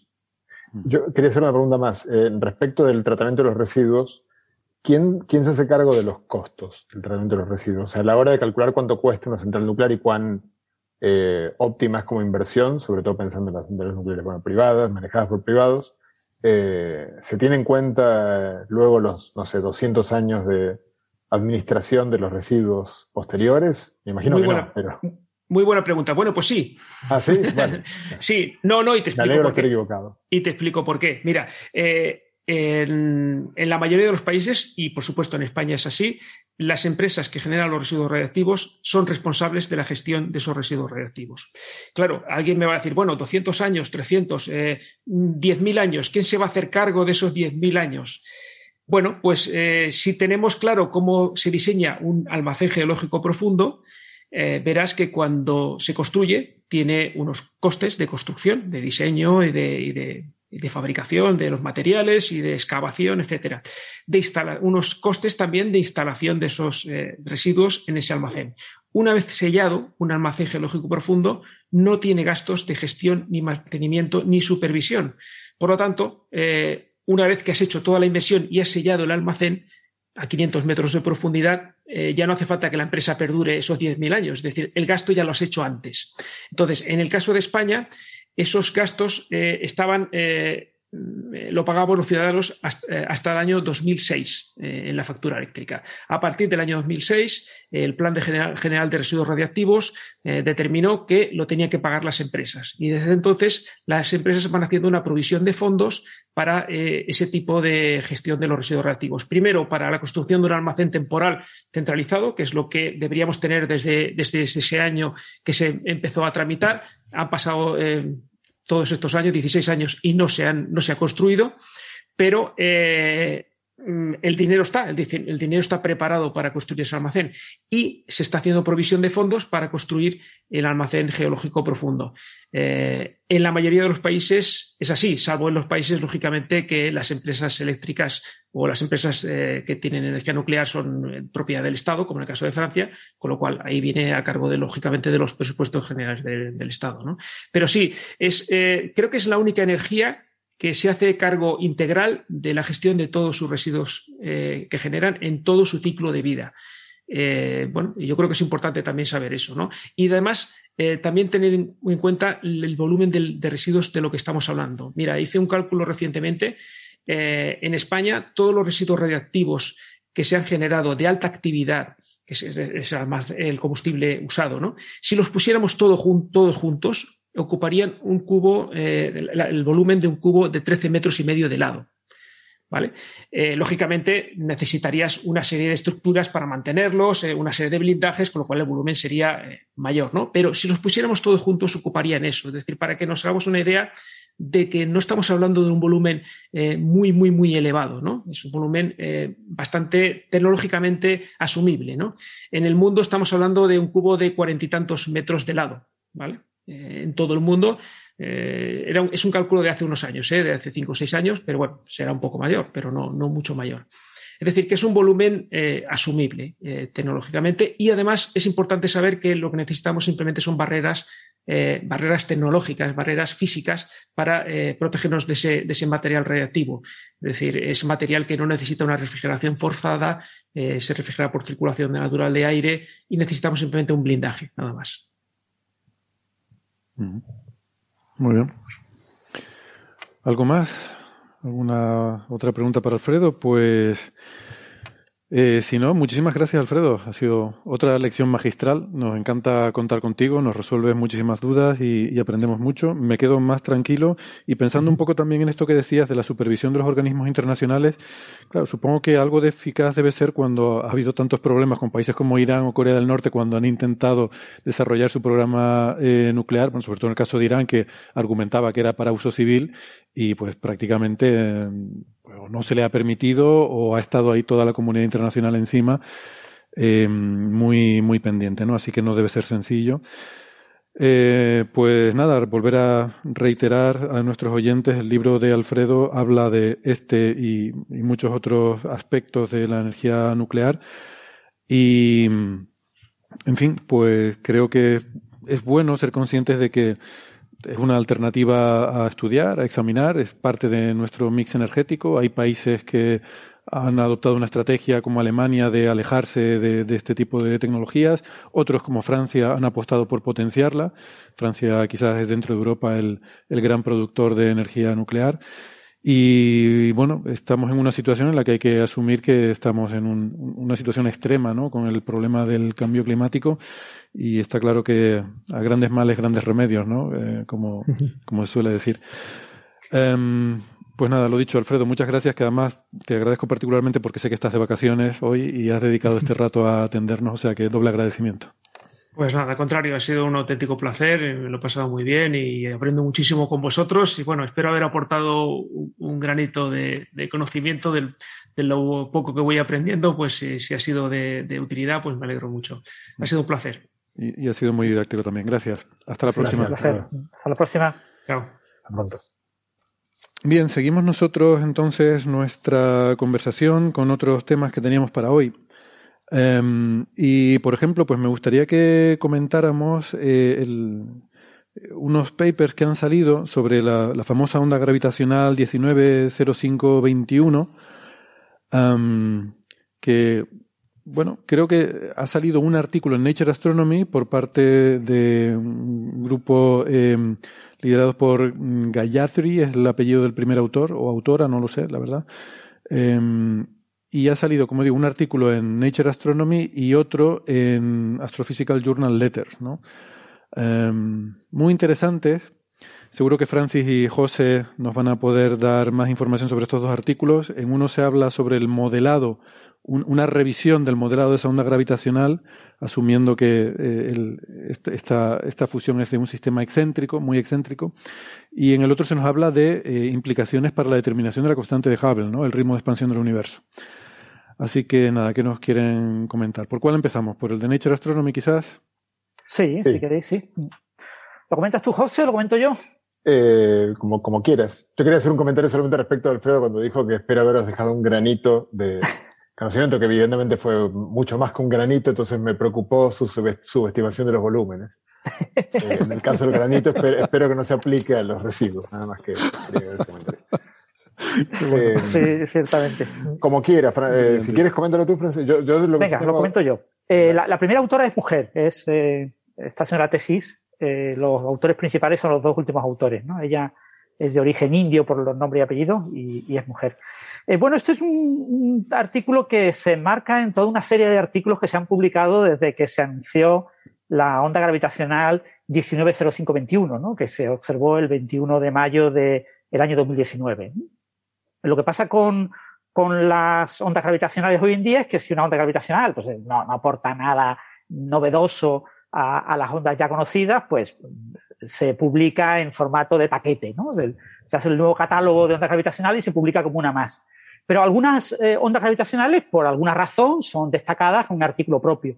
Y esta fue una de las que tuvo artículo propio, es la, la onda gravitacional que ha producido, eh, supuestamente, es la fusión de dos agujeros negros de gran masa, que ha producido eh, un agujero negro resultado eh, de mayor masa de todos los observados hasta ahora.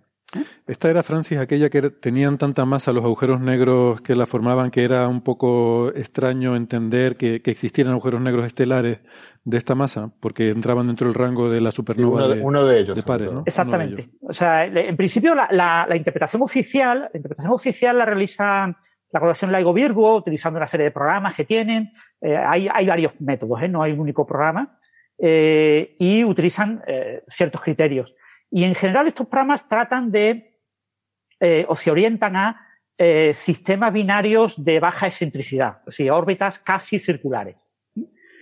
Para ese tipo de órbita tenemos métodos semi-analíticos que me dan una buena aproximación a la onda gravitacional y, y tenemos simulaciones numéricas de relatividad general y, y, y por lo tanto tenemos eh, diferentes maneras de hacerlo. Podemos tener en cuenta la precesión, no podemos, no, sí o no de, de los agujeros negros relativos al, al, sistema binario, etcétera. O sea, tenemos diferentes maneras de analizar la señal. Entonces, lo que hay que tener claro es que cuando uno analiza la señal, el resultado de cada uno de los métodos es, o sea, yo con ese método tengo un catálogo de ondas gravitacionales, comparo mi onda gravitacional con ese catálogo y obtengo unos parámetros. Esos parámetros cambian con el método. Es decir, cada uno de los métodos que utiliza LIGO Virgo le da un resultado distinto. ¿eh? Después se hace una serie de estadísticas y se elige eh, por convenio pues uno de esos métodos como el valor oficial. Entonces, eh, esta señal oficialmente fue el producto de la fusión de dos agujeros negros, que uno con una masa de unas 66 masas solares, otro con una masa de unas 85 masas solares, con errores del orden de 10 masas solares arriba o abajo. ¿eh? Pero, y claro, el polémico, claro, el de 66 masas, si le quitas 10 masas solares, pues ya se te queda en un rango que no tiene problemas con, con el problema de la inestabilidad de pares en la supernova, ¿no? que supuestamente genera un, un, salto de masa, un vacío, un gap en el que no hay, no se esperan eh, producción de agujeros negros por supernovas. Pero el otro, el que tiene 85 masas solares, si le quitas unas 10, 15 masas solares, sí está en ese rango. El rango es del orden de 65 a 120. Estos rangos, por supuesto, no se conocen muy bien. Entonces, uno de los dos se encontraba en un rango, entre comillas, prohibido, ¿no? Entre comillas, era el agujero negro que no debería existir, según algunos medios. Entonces, claro, eh, eso te, lleva a, a, tratar de interpretar esta señal, eh, por un lado, pues pensar en que ese agujero negro de masa intermedia, de ese, de ese agujero negro que está en ese, en ese gap, eh, pues es un agujero negro que se ha producido, es secundario, no es primario, no se produjo en una explosión de supernova, sino que es resultado de una fusión previa de agujeros negros, lo que genera problemas al ritmo de producción de fusiones de pares, de, de pares de agujeros negros, etcétera. Y por otro lado, la, la, alternativa que han tomado muchísimos, han publicado más de 20 artículos sobre el tema, eh, es quizás alguna de las hipótesis que se utilizan en los análisis de LIGO Virgo oficiales es una hipótesis que no es correcta, que se podemos relajar esa hipótesis. Entonces, ha hablado de eh, simulaciones numéricas de altísima precesión, en las que eh, la, precesión de, eh, de, cómo rotan cada uno de los agujeros negros muy, muy diferente a, la, a la, esperada, la habitual que se espera en sistemas binarios que se forman en lugares más o menos compactos donde hay muchas estrellas cercanas y, es fácil que se liguen agujeros negros recién formados. ¿no? bueno, el, y una de las alternativas que se planteó es la posibilidad de dos agujeros negros que se hubieran eh, chocado, una eh, órbita, eh, o sea, hubiera habido una captura gravitatoria. Uno de los agujeros negros, por casualidad, le pasa al otro relativamente cerca y lo captura gravitacionalmente, con lo que aparece una órbita muy excéntrica, una órbita elíptica de alta excentricidad, y esa órbita, obviamente, es una órbita que va en espiral y acaban fusionándose. Entonces, eso... eso... ya ha habido varios artículos sobre ese tema, ¿no? Lo que pasa es que se han publicado. Sí. Mm, eh, eh, o sea, es, es relevante porque de, depende de la historia de, de ese par. Eh, o sea, si, si realmente es una historia en la que se, mm, ese par proviene de estrellas, que ya era, ya era un, par de estrellas binarias y las estrellas se convirtieron en agujeros negros, entonces lo normal es que tengan órbitas bastante circulares porque, eh, aunque fuera elíptica, la radiación de ondas gravitacionales hubiera ido mm, haciendo que se, se fuera limando esa elipticidad y se fuera volviendo circular. Pero si ha sido capturado recientemente, entonces podríamos tener una órbita muy cerrada, muy cercana y que fuera muy elíptica y que en el momento de la fusión fuera muy elíptica. claro, eso se ha propuesto, ¿no? Y entonces, pues ha habido varios artículos, ya os digo, en revistas menores, y este es un artículo que apareció en, en Archive a principios del año pasado. Y, bueno, parece que lo enviaron a, Nature Astronomy. En Nature Astronomy los revisores les han pedido incrementar la estadística de simulaciones numéricas y, entonces la, versión que ha aparecido en Nature Astronomy eh, es mucho más completa en cuanto a los resultados que ofrece.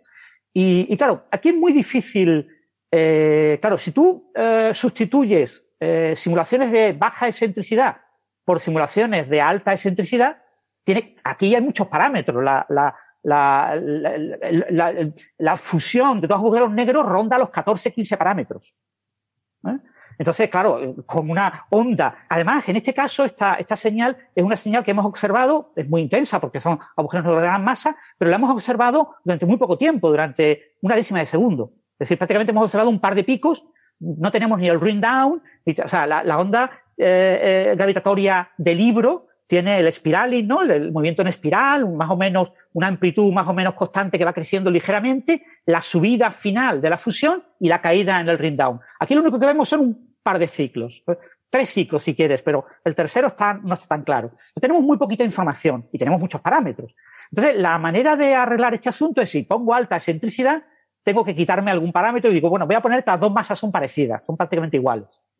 Entonces, en este tipo de, estudio, en, este estudio concreto en Nature Astronomy, las primeras simulaciones eran todas básicamente, eran como 140 simulaciones así, eran todas de igual masa. Parece que los revisores les han pedido que añadan nuevas simulaciones, ahora hay 611, creo recordar, eh, simulaciones numéricas de relatividad general, y ya algunas tienen masas ligeramente distintas, pero no muy distintas porque si usan masa muy distinta, como han metido mucha excentricidad, al final la onda se parece poco a lo que vemos, ¿no? Entonces, eh, bueno, han hecho este análisis, lo han publicado en Nature Astronomy y, y bueno, eh, plantean como muy, razona, muy razonable que la, una fusión de dos agujeros negros en una órbita de alta excentricidad del orden de, de 0,67, estos valores, ya os digo, tienen errores de 0,2, eh, para arriba y 0,6, 0,5 para abajo. O sea que eh, aquí hay mucho error. ¿eh? ¿eh? Aquí hay un error enorme porque las, tenemos un trocillo muy pequeño de señal. O sea, claro, tú sabes que existe una cola, que existe esa cola de spiraling que está detrás, pero es que está metida en el ruido, no lo vemos. Entonces, claro, tenemos tan poca información. déjame decir que ese parámetro de excentricidad al que se refiere Francis es cuánto de elíptica es la órbita. Si fuera cero, querría decir que es totalmente circular. Y si fuera uno, querría decir que es, tan, tan, tan elíptica que realmente es como si fuera mm. una línea. ¿no? Sí. Entonces, entre 0 y 1 tiene que estar la excentricidad, siendo 0 un círculo y 1 una línea. Y dices que sale 0,6 más menos, pues 0,2, o sea, entre, entre 0,1 y 0,8 sería, ¿no? Sí, algo así. Entonces, bueno, eh, eh, incluso cerca de 0,9, entre 0,9 y 0,1.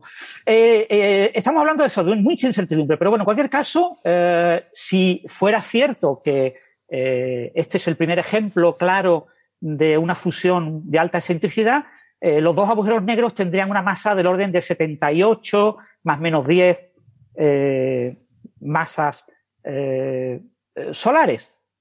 Claro, los dos serían parecidos. Eso baja, baja el problema o sea, minimiza el problema del gap de la inestabilidad de pares, pero no lo elimina completamente, ¿vale? Porque eh, necesitaríamos que fueran claramente por debajo de 65 masas solares y no lo son. Entonces, eh, en este caso, la fusión hubiera dado como resultado un agujero negro un poco menos masivo que en el caso de órbita casi circular, sería de unas 155 masas solares en lugar de 164, y la onda gravitacional, en lugar de tener la energía de 9 masas solares, tendría una energía de unas 8 masas solares. Mm. Eh, también la distancia eh, sería una distancia eh, mayor, estaría la señal mucho más lejana, y, bueno, los spines de cada uno de los agujeros negros también cambian, o sea, te cambian todos los parámetritos. Pero hay que tener mucho cuidado con este resultado, ¿no? este resultado, digamos, valida la idea de que esta señal es un buen candidato eh, a eh, fusión de alta excentricidad, eh, porque se ha publicado una buena revista, pero ya se han publicado otros artículos similares y cada uno te da mm, masas y valores de excentricidad diferentes, ¿no? O sea, es, muy difícil analizar con tan poquísimos datos una, una señal gravitacional. José. Yo, tengo una pregunta de, digamos, me sorprendió muchísimo que el trabajo publicado en Nature Astronomy es eh, casi radicalmente distinto al que está en Archive.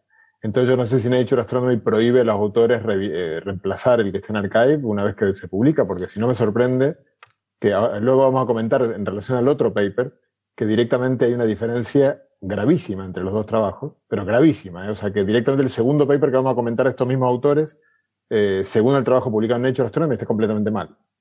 Sin embargo, se ve que se habrá sido publicado un poquito antes y no lo pudieron corregir, pero me sorprende que no corrijan el archive, que es lo que es gratuito y de fácil acceso. Sí, eh, pues la, la, política es la siguiente. O sea, teóricamente, lo que pasa es que yo nunca lo he visto que, que la revista lo imponga. Pero teóricamente el valor añadido, o sea, al archive tú puedes subir lo que tú has hecho y lo que tú has enviado originalmente a la revista. Lo que no puedes es incluir el valor añadido de la revista. Y el valor añadido ellos consideran la revisión que te hacen de, del estilo, del, del lenguaje, eh, eh, idioma, el, el pulirte las tablas, las figuras, etcétera, y la revisión por pares. Entonces, teóricamente, la, lo que te ha beneficiado el artículo, la revisión por pares, no debería, en teoría, no debería estar en tu versión del archive. Pero. Claro, lo sorprendente en este caso es que, por ejemplo, la distancia al, al suceso, digamos que, en, el artículo del archive eh, está más o menos en un poquito menos de 2 eh, gigaparsecs. Eh, en el artículo de Nature, que ya incluye efectivamente casi el doble de simulaciones, está a 7 gigaparsecs. Y esto es crucial para que el segundo artículo, eh, deje de tener sentido completamente. O sea, el segundo artículo directamente está mal, ya, ya no tiene ningún sentido, porque con la distancia de 7 gigaparsecs, ahora lo vamos a comentar, yo la ah, verdad que desconocía esta, esta existencia de una contraparte electromagnética de esta, de esta señal, para mí inesperada, porque dos agujeros negros uno no, ingenuamente no esperaría una contraparte electromagnética, sin, sin embargo hay una candidata a contraparte electromagnética que es la que se comenta en otro artículo. Yo respecto a este quería comentar, bueno, yo estuve para como eh, tenemos aquí en, el ICFAE un grupo de, que trabaja en LAIGO y tenemos, bueno, a, un investigador, Juan Calderón Bustillo, un investigador joven muy, muy que, particularmente escribió un trabajo muy, que fue en su momento muy, eh, muy comentado respecto de esta onda en particular, que fue la posibilidad de que fueran dos estrellas de, Proca, las que colisionaron. Mm. Aquí lo eh, comentamos, ese trabajo, ¿no? Sí, sí, claro, claro. Se, se, comentó aquí. Entonces, bueno, estuve hablando bastante con él ayer y hoy para, para, sobre este artículo porque además hay un montón de detalles que seguramente Francis, que, tiene su formación como matemático, entiende muchísimo mejor que yo respecto al manejo estadístico de lo que hacen. Y, él mismo me, observó algunas, eh, eh, digamos, formas de presentar los resultados que él veía como casi inaceptable, digamos, y que le sorprendía que haya pasado la revisión por pares. Eh, si uno ve la tabla en la cual ellos terminan concluyendo que hay un evento que concreta, hay una, una de las simulaciones, que es la de excentricidad 0,7, que es la que cuando le calculan, eh, tiene una manera de calcular la probabilidad de que sea, de que esa simulación sea lo que están mirando, eh, y es la que más alto les da, por encima de lo que da la del LIGO. Pero claro, me, explicaba Juan, y la verdad que todo el crédito es de él, yo estoy esperando arruinar la, la explicación, me decía que claro, cuando ellos comparan, eh, Juan está en laico, ¿no? Entonces dice, cuando uno compara, uno compara con toda una batería de simulaciones que cuanto más densa sea, más fiable es tu comparación. Y ellos en el primer artículo hacen 325 simulaciones numéricas que luego las amplifican porque hay, hay, una invariancia de, hay algunas invariancias de escala. Si uno duplica eh, todas las masas de los agujeros negros, por ejemplo, uno puede obtener la misma onda. Entonces, lo, artificialmente la, la incrementan, pero tienen una densidad muy baja de, de eventos con los cuales comparar. Entonces uno, cuando uno hace un análisis bayesiano bien hecho, debe penalizar correspondientemente eh, la, aquel, aquel, la coincidencia encontrada en una población menor eh, o con un granulado menor, digamos, eh, es menos valiosa que una coincidencia encontrada en un, en un espacio de parámetros granulados mucho más finamente. Eso ellos no parecen hacerlo, simplemente lo que dicen es que tienen una de las simulaciones cuya onda eh, está más cerca de la parte de la onda que se ve, que comentaba, como comentaba Francis, es muy particularmente pobre en este caso, porque le falta toda la parte de inspiraling, le falta es como solamente la parte intermedia de la, de la onda, la, que se ve.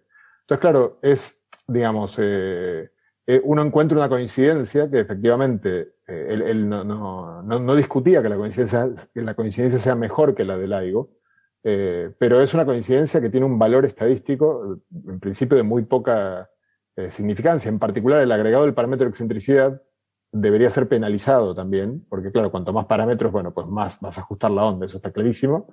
Ellos hacen esto que decía Francis de fijar algunas cosas, fijan las masas. Yo entendí que las fijan iguales, eh, directamente, incluso en el paper, porque en la tabla que tienen dicen que la cociente de masa es 1 sin, sin barra de error. Sí, bueno, en la, en la información suplementaria hay una tabla con los parámetros de todas las simulaciones. Entonces te tiene todo el listado, 1, 2, 3, 4, 7, te van poniendo todas. Entonces ves que al principio todas eran con masas iguales, pero de repente han añadido eh, a la parte final algunas con masas ligeramente distintas, diferencia de 4 o 5 masas solares arriba o abajo. ¿Mm? Mm. Pero no son muchas, no, no las he contado, no sé cuántas son así. De hecho, el, el problema que tenía, si miras la figura 1 del preprint, eh, te das cuenta de que el, argumento de que tenía alta excentricidad eran unos simbolitos que aparecen en forma de estrellas rojas, y entonces probablemente el revisor les pidió, aquí tenéis que meter más estrellas rojas, porque tenéis muy poquitas estrellas rojas ahí, ¿no? O sea, que tenéis poco apoyo a vuestra idea de que lo, lo, que más significación estadística tiene con vuestro análisis son esas estrellitas rojas, porque son poquitas. Y entonces, cuando miras el, la figura 1 del, del hecho de Astronomy, tienen ya toda una línea completa de estrellas rojas y tiene incluso este, eh, triangulitos grises eh, más arriba. O sea, que han añadido eh, información probablemente de manera sesgada, es decir, han añadido a donde les pedía el, el revisor que faltaba información, ellos han añadido información en ese lugar, ¿no? Mm, y ese tipo de sesgo, obviamente, no, aparentemente no lo han tenido en cuenta en análisis estadístico porque no lo mencionan de manera explícita en ningún sitio. Mm. Claro. Hay otra cosa interesante. A ver, pero el hecho de que encuentres, em, o sea, que al, relajar alguna condición, aunque tu muestreado sea más grueso, aunque tu, tu catálogo sea em, más, em, eh, más grosero que el, que el original, sí que te puede indicar que existen otras soluciones que no estaban, eh, que no entran en, el, eh, que no estaban en el, en el catálogo original que, que, se miró, ¿no? O sea, que de alguna forma arroja ciertas dudas sobre si, si realmente podemos considerar que esa órbita era totalmente circular. No, no, por supuesto, por supuesto. Quizás es más un whistleblowing, ¿no? Que, que un, que a lo mejor afirmar categóricamente esto es una, una fusión muy excéntrica. A lo mejor es decir, ojo, que esto podría ser muy excéntrico. A ver, yo, yo, creo que esto probablemente se enmarque en el, concretamente con las ondas gravitacionales, y yo creo que en cosmología hay un problema parecido. Eh, uno, uno está ante sistemas, eh, pensando en general en términos científicos, ante sistemas de los cuales los datos que uno saca son bastante pobres, y uno está intentando reconstruir una realidad a la cual uno, digamos, tanto la colisión de agujeros negros como el, la inflación cosmológica, todo, son cosas que uno no puede repetir en un laboratorio. Entonces uno está jugando con sistemas que tienen muchos parámetros, una gran degeneración en el sentido matemático del término, o sea, hay muchas mm, elecciones de parámetros que dan lo mismo, básicamente, y mm. barras de error muy grandes que hacen que en realidad haya muchas, muchas eh, opciones. Por eso yo creo que lo, sensato es tomar todo este tipo de predicciones. Yo lo veo cuando hablo con Juan Calderón, él, que trabaja en LAIGO no toma la palabra de LAIGO como palabra sagrada, ni mucho menos. O sea, LAIGO llega a un consenso que les mm. parece que por, por el peso estadístico, lo más probable es que sea lo que ellos están anunciando. Pero, pero puede ser otra cosa, por supuesto, porque uno cambia, por ejemplo, eh, Juan tiene un trabajo de diciembre del 2021, en el cual prueban la, todas las simulaciones LIGO están muy sesgadas también hacia masas similares.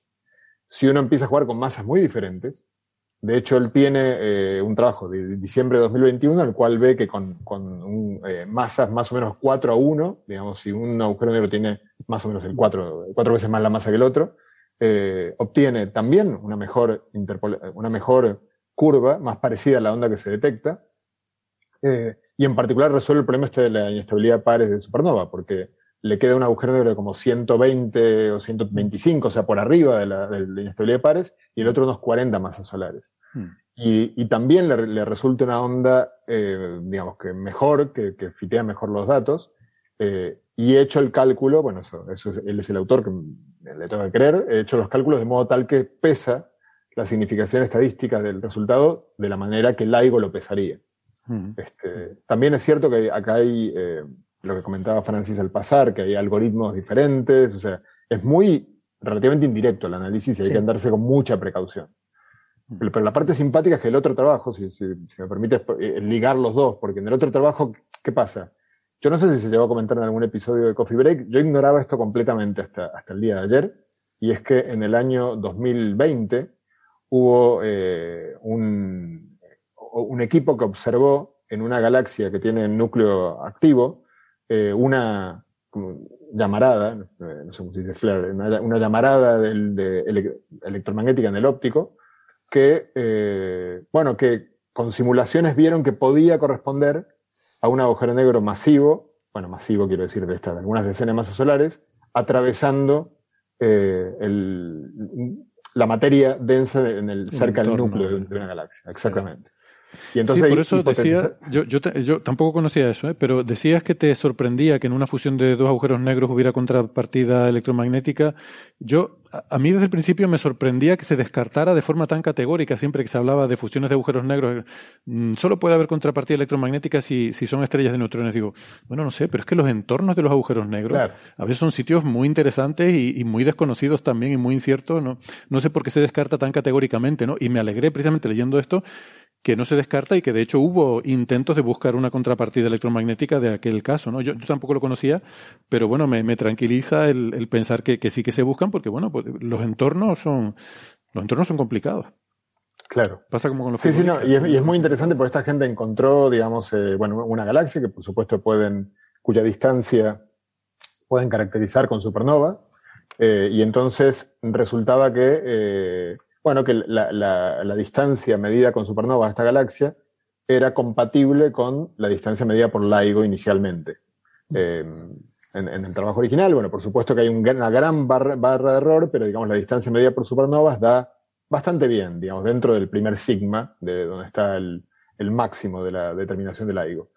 Eh, cuando sale el artículo que, estamos, que acompaña el que estamos hablando ahora, de estos mismos autores, ellos eh, calculan la distancia con estos parámetros, con esta excentricidad y con estas masas, etcétera, y les da un poquito menos de 2 gigaparsecs, muy cerca de la que dicen de la contraparte electromagnética. Por lo tanto, eh, favorece la interpretación, ellos dicen, de que es correcta, que son dos agujeros negros con mucha excentricidad, eh, cuadran las distancias y entonces pasan a calcular el, parámetro de Hubble, usando el hecho de que, bueno, si conocen la distancia, y conocen la onda gravitacional, pueden Ahora estás hablando, perdona, del artículo en Astrophysical Journal de estos mismos autores, ¿verdad? Para que lo tengan claro los oyentes. Exactamente. Antes había un primer artículo en Nature Astronomy, que es el que hemos estado comentando ahora, donde se habla de que se puede ajustar con una órbita más excéntrica esta onda gravitacional, y ahora este segundo artículo del que está hablando José es otro artículo diferente de los mismos autores, en este caso en Astrophysical Journal Letters, en el que eh, dicen, bueno, pues esto lo que estás explicando ahora sí, un punto importante, eh, perdona José, el artículo de Nature Astronomy se ha publicado ahora en enero, en, 2022, el artículo de eh, Astrophysical Journal Letter se publicó en febrero del año pasado. Claro.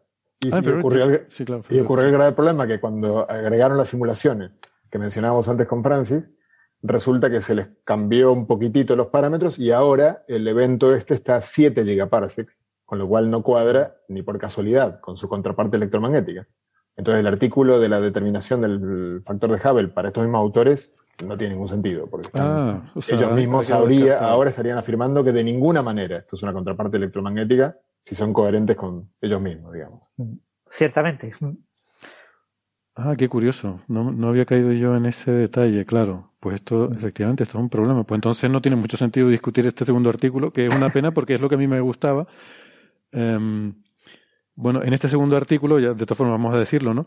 Lo que hacía era lo que estaba diciendo José, asumiendo que esa contrapartida electromagnética que habían visto en esa galaxia correspondía a la señal, entonces te puede servir para determinar la expansión del universo. ¿Por qué? Tú para calcular la expansión del universo lo que necesitas es ir viendo objetos y necesitas saber a qué distancia están y cuánto de rápido se alejan de ti. Necesitas saber distancia y redshift, básicamente. Y con eso calculas el ritmo de expansión del universo. Entonces, claro, las ondas gravitacionales son geniales porque son sirenas estándar, ¿no? Se dice que en el futuro, cuando tengamos mucha estadística, podrán servir para esto, para medir la expansión del universo, porque son sirenas estándar. ¿Qué quiere decir sirena estándar? Que su frecuencia de, esta, de esta onda viene dada por las masas de los agujeros negros y tal. Puedes sacar ahí, a partir de la forma de la señal, como hemos estado diciendo, con estos ajustes a las simulaciones, cuánto eran las masas de los agujeros negros, puedes determinar la intensidad absoluta de la onda gravitacional que produjo, y entonces sabiendo cuánto de débil es la que tú has medido, eso te da lo que se llama la distancia de luminosidad. O sea, cuánto se ha atenuado la onda desde que se emitió hasta que la recibimos nosotros en Tierra, y eso te da una distancia.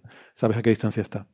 Si además puedes sacar una contrapartida óptica, puedes saber que está en tal galaxia, pues puedes sacar el redshift de la galaxia haciendo espectroscopía. Puedes saber cuánto están desplazadas al rojo las líneas espectrales de la galaxia, y entonces ya tienes las dos cosas. Tienes distancia y tienes velocidad, con lo cual puedes calcular eh, la expansión cosmológica, ¿no? Y es lo que hacían en este segundo artículo, y le salía un cierto valor, pero que entonces queda totalmente desacreditado porque ya eh, al sacar, o sea, este artículo está basado en los mismos valores que ellos tenían en su preprint que subieron al archive en su momento, pero el artículo que acaba de salir en Nature Astronomy ya ha sido cambiado, supongo que por la interacción con los referís, y los parámetros mm, que le salen ya no, no justifican la asociación con la contrapartida electromagnética. ¿Es eso, José, lo que, lo que estamos diciendo? Claro, claro, exactamente. se supone que eh, ambos vienen, la región del cielo hay, hay dos, este, bueno, tres dimensiones, ¿no? ¿En qué región del cielo vienen ambas señales? Ahí sí que hay una cierta coincidencia, obviamente muy vaga, muy vaga, pero es posible, digamos, es factible. Pero luego está en la profundidad del cielo, claro. Y si una, una cosa ocurrió, eh, se calcula unos 2 gigaparsecs y la otra 7 gigaparsecs, no son la misma, No son la misma. No son la misma cosa. De hecho, si calcularan el factor de Hubble con, con, el nuevo, con la nueva medida de distancia, les daría seguramente algo escandalosamente fuera de cualquier cosa medida anteriormente, incluso en las mediciones originales de, del propio Hubble, que estaban, tenía un factor 7 de error. Bueno, pues yo tengo que decir que yo tenía un comentario sobre este artículo, que es que leí el abstract y dejé de leer, porque vi una cosa aquí que me, disgustó tanto, que es el tipo de cosas que yo suspendería a un alumno por una cosa de esta. Y lo veo en un artículo publicado, no estamos hablando de un, un preprint en Archive, sino un artículo publicado en Astrophysical Journal Letters. Y es que me pone, la, en el abstract, ¿no? en el resumen del artículo. Dicen que haciendo esto, ¿no? Eh, de calcular el ritmo de expansión del universo, así como hemos dicho, le sale un valor para la constante de Hubble H0 igual a 68,8. Yo dije, no, 68,8, qué bien cuadra con la predicción cosmológica.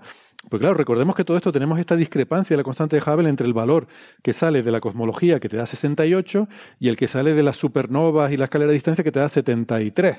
Y entonces se trata de cuadrar como, con esas dos cosas. ¿no? 68,8 más menos, ¿eh? 68,8 más menos, más 45,7 y menos 25,5. Pero vamos, o sea, que esto puede estar en cualquier sitio entre 30 y 130. Y me pone 68,8. O sea, si tú me dices 68,8, es que el margen de error está en la décima. O sea, puede ser 68,7, puede ser 68,9. O sea, yo le digo a los estudiantes, no me puedes dar una precisión que es muchos órdenes de magnitud mm, por debajo de tu barra de error. O sea, si tu barra de error es 45, pues dime que tu medida es 70. no me digas 68,8. No sé, eh, me, me, disgustan estas cosas y no entiendo que se publiquen artículos con... Me, recuerda una, una vez cuando estaba yo estudiando física en Bariloche hace siglo, milenio pasado, venía un amigo mío, compañero de Mar del Plata, y lo fui a buscar a la estación de tren y había una pizarra que decía, el tren que llega de Mar del Plata a las 19.36 viene con 30 horas de retraso. se parece un poco a esto, ¿no? Porque tú, dices, ¿para qué ponen 36? Si la, incertidumbre está en el día directamente. Y acá sí, sí, es tremendo, es increíble. O sea, efectivamente, yo por suerte hace mucho que me, no, estoy en los laboratorios, bueno, por suerte, en los laboratorios, pero efectivamente un alumno que entregue un resultado así eh, es motivo de, suspenso. Bueno. Eso es cierto, pero pasa mucho, ¿eh? O sea, y, muchas veces no sabes a quién echar la culpa, ¿no? Este artículo, la, primera autora, pues doctoranda, ¿no? Y en aquella época, ¿no? En, cuando se publicó en febrero de 2021. Bueno, sí, pero esto está aceptado, o sea, hay, hay y, y claro. Del abstract. Eh, lo mismo es que la escrito ella y no sé. Pero sí, son cosas que, no se entienden, ¿no? No se entiende mucho, la verdad. Bueno. De todos modos, el, intentar eh, ajustar el valor de la constante de Hubble usando. El, LIGO también eh, corrigió sus valores originales para la distancia y también mm, se ha alejado un poco de, de, digamos, de hecho, ahora mismo el valor central del LIGO está cerca de los 5 gigaparsecs, así que se ha alejado bastante de los dos. Sin embargo, en el trabajo este de diciembre que menciona Juan Calderón, eh, tomando estas masas diferentes, eh, la, fuente se acerca mucho y entonces eh, logran, eh, bueno, además uno de los resultados que les sale es que pasa nuevamente a ser coincidente, potencialmente coincidente el resultado. Y, es interesante porque uno, cuando se forman de los dos agujeros negros, sale el tercero, como la, la onda electromagnética detectada tiene que ver con el movimiento de ese tercer agujero negro dentro de una galaxia activa, que además, ¿por qué, ¿por qué está empezando una galaxia activa? Porque eh, eh, cuando uno especula con la posibilidad de que el agujero negro, por estar en el, en el gap este de, inestabilidad de pares, eh, no sea, sea el producto de una fusión previa, mm. es muy complicado imaginar una secuencia de fusiones de agujeros negros en una misma galaxia, porque el, agujero negro resultante de una fusión suele salir con una velocidad disparado, porque la onda, gravitatoria no es isótropa. Entonces tiene un momento en, alguna, una dirección y el agujero negro sale disparado en la dirección contraria, casi siempre con una velocidad de escape mayor que la de la galaxia. Por lo tanto, en general, lo, esperable es que los agujeros negros resultantes estén vagando por el cosmos eh, tristemente, solos. Sin embargo, en un núcleo de galaxia activo eh, es, es, un entorno en el cual la velocidad de escape es mucho más alta y entonces podría ocurrir con mayor probabilidad una secuencia de, de, de fusión de agujeros negros. Bueno, aparentemente se podría llegar. Y además hay más densidad, ¿no? De agujeros negros. Claro, claro, claro. Eh, podría ocurrir, digamos, que uno pudiera incluso detectar si, si, hubiera, si efectivamente esta onda electromagnética tiene que ver con este evento, ¿no? bajo esa hipótesis que, que, bueno, es la que estamos, por supuesto, sin esa hipótesis, nada esta discusión tiene sentido.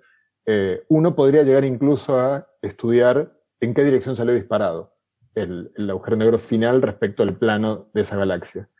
Eh, es interesante, bueno, esto acá, acá paro con mis comentarios porque es trabajo que me comentó Juan que no está publicado todavía, que están elaborando, pero me mostró algunos resultados y es bastante impresionante eh, lo, que, lo que pueden obtener. En particular, por ejemplo, lo que mencionaba antes Francis de la precesión de la órbita, justamente eh, en, una, en, un, en una galaxia, perdón, con un entorno muy denso, eh, la precesión suele estabilizarse, digamos. Entonces, este, una, una, una uno, uno, ahí tiene que tomar una decisión respecto de si uso ese dato para, para imponerlo a mis simulaciones. Mm. Y decir, no voy a trabajar libremente en el espacio de parámetros, sino que dado que mi hipótesis es que ocurre en tal entorno, me voy a centrar en este conjunto, subconjunto de, de simulaciones o no.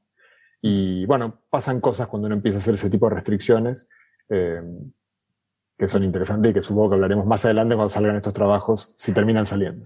Sí, habrá, habrá que hablar de ellos, sí. Pues sí. Ahora nos dejas ahí con el caramelito y... Pero bueno.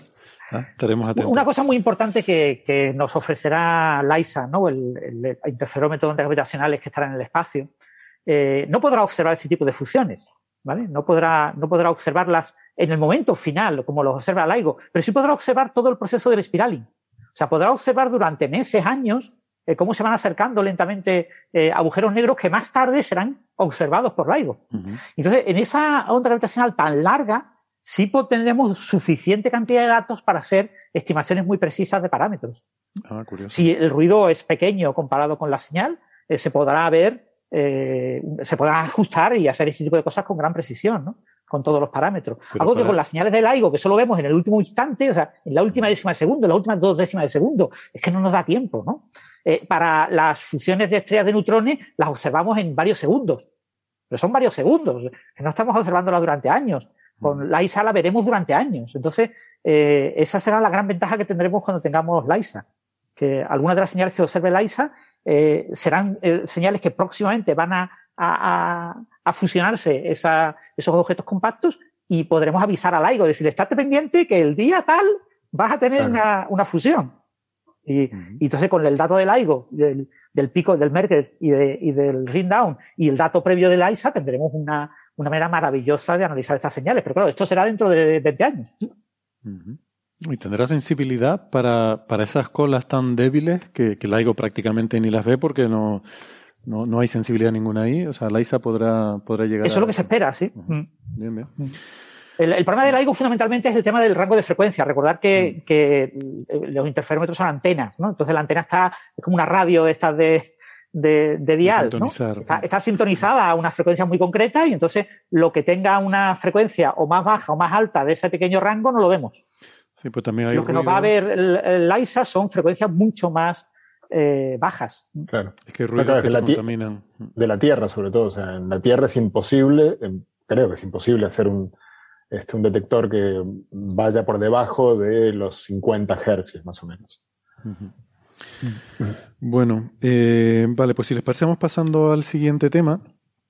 Y ah, voy a saltarme un poco el orden establecido porque me apetecía más hablar y por si acaso no nos da tiempo, vamos a empezar por el tema de el em, experimento que se ha hecho sobre em, las propiedades de la antimateria que decía yo, ¿no? En particular, eh, la medida de la relación carga-masa del antiprotón, o sea, el positrón, ¿no? Que se ha, eh, perdón, no, el antiprotón, no, antiprotón. el antiprotón, perdón, que, que, se ha medido con mucha precisión em, utilizando, em, eh, bueno, en el CERN, supongo que ahora le, nos explicarán eh, Francis y José un poco más en detalle esto, pero a mí me gusta mucho porque tenemos por primera vez, bueno, por primera vez no, tenemos una mejora sustancial sobre la medida anterior eh, que nos da este, esta relación de, entre masa y carga, sobre todo por, el tema de la masa, ¿no? Porque ha habido mucha especulación con la masa de la antimateria, ¿no? Eh,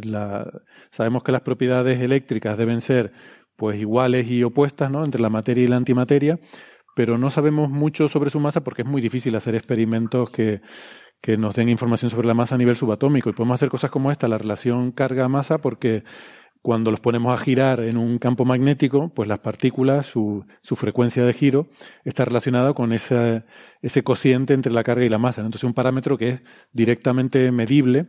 Y bueno, pues si suponemos que la carga es la misma y la opuesta, pues, pues eso nos da información sobre la masa, ¿no?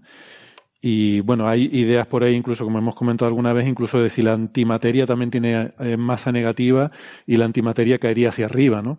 Esto, en, el, en fin, eh, mm, suena un poco, mm, como se dice, farfetched, ¿no? Suena un, un, poco alocado, pero el caso es que hay que hacer experimentos para poder eh, comprobar estas cosas, ¿no?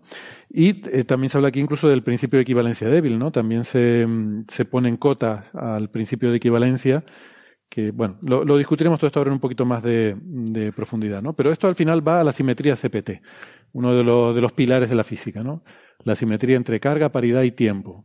Esa, esa idea de que si yo cojo cualquier sistema físico y yo le, le cambio todas las cargas positivas por negativas, le hago una reflexión especular, ¿no? O sea, lo pongo reflejado en un espejo y le doy a la película a correr para atrás, pues em, la física es simétrica con respecto a esa transformación. O sea, si un proceso era permitido por la física en una, en, un, una, eh, en un sentido, pues en el otro sentido también, ¿no? También cumple con la, esa simetría CPT mm, nos diría que estas propiedades de materia y antimateria deberían ser idénticas, ¿no? Entonces, en ese sentido diría, bueno, pues sí, todo sale según lo esperable, pero claro, eh, tenemos ahí problemas cosmológicos como el hecho de que el universo tiene más materia que antimateria, eh, las predicciones ¿no? que menciona aquí en la introducción del artículo entre el, número de fotones y variones, pues que no discrepa un poquito por nueve órdenes de magnitud. Em, entonces, todo este tipo de cosas son interesantes porque nos, hablan de algunas de las preguntas fundamentales, de las más profundas sobre el propio origen del universo, ¿no? Mm, parece mentira que al plantearnos preguntas de cosas que podemos resolver poniendo átomos y antiátomos a girar en un campo magnético, nos pueda llevar a, a retrotraernos a cosas que tienen que ver con aspectos fundamentales de la realidad, pero, pero es así. Entonces, hacer estas medidas tan precisas, pues mm, nos va restringiendo cada vez más y yo creo que sigue acuciando el problema, ¿no? lejos de darnos una respuesta, nos hace el problema más acuciante, ¿no? Esa simetría materia-antimateria eh, sigue estando ahí, pero no encontramos una simetría en la naturaleza que nos la pueda resolver, ¿no? Bueno, no sé si comento yo o no. Bueno, en principio eh, te has desviado un poquito porque en este tipo de discusiones, cuando se habla de SPT, muchas veces todo el mundo tiende a hablar del problema CP y del problema de las implicaciones de la simetría CP de la interacción débil en el problema de materia-antimateria y, nos vamos completamente de olla en una cosa que no tiene absolutamente nada que ver. ¿vale? O sea, lo que hay que dejar claro es que eh, los test y los chequeos de la invarianza CPT, que tienen una importancia fundamental porque se considera que es un teorema eh, que toda teoría cuántica de campo que sea invariante relativista y unitaria, que sea cuánticamente buena, eh, necesariamente lo tiene que cumplir.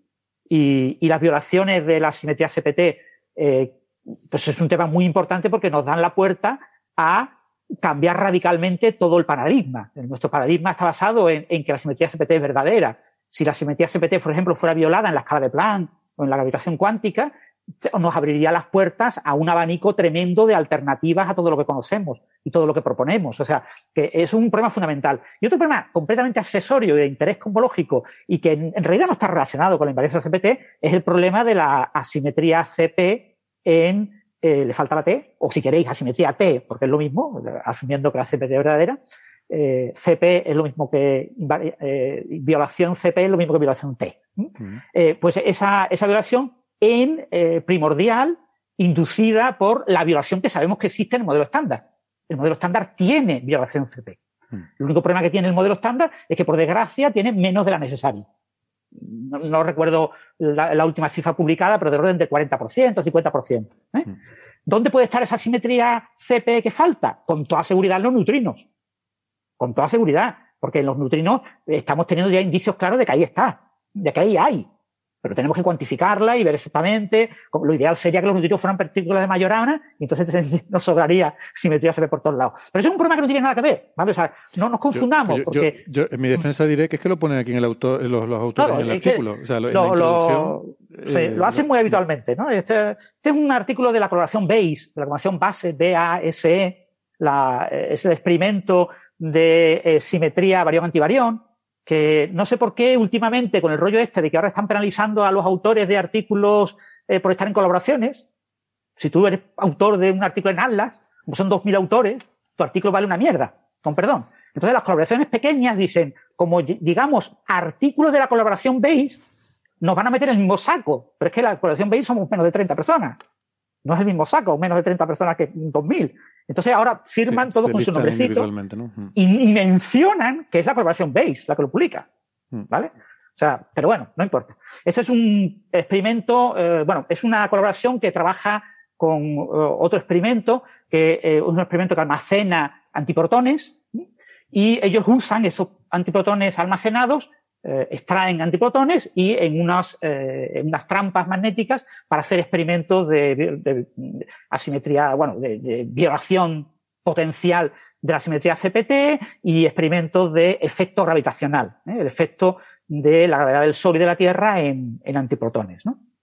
Entonces es un experimento muy interesante.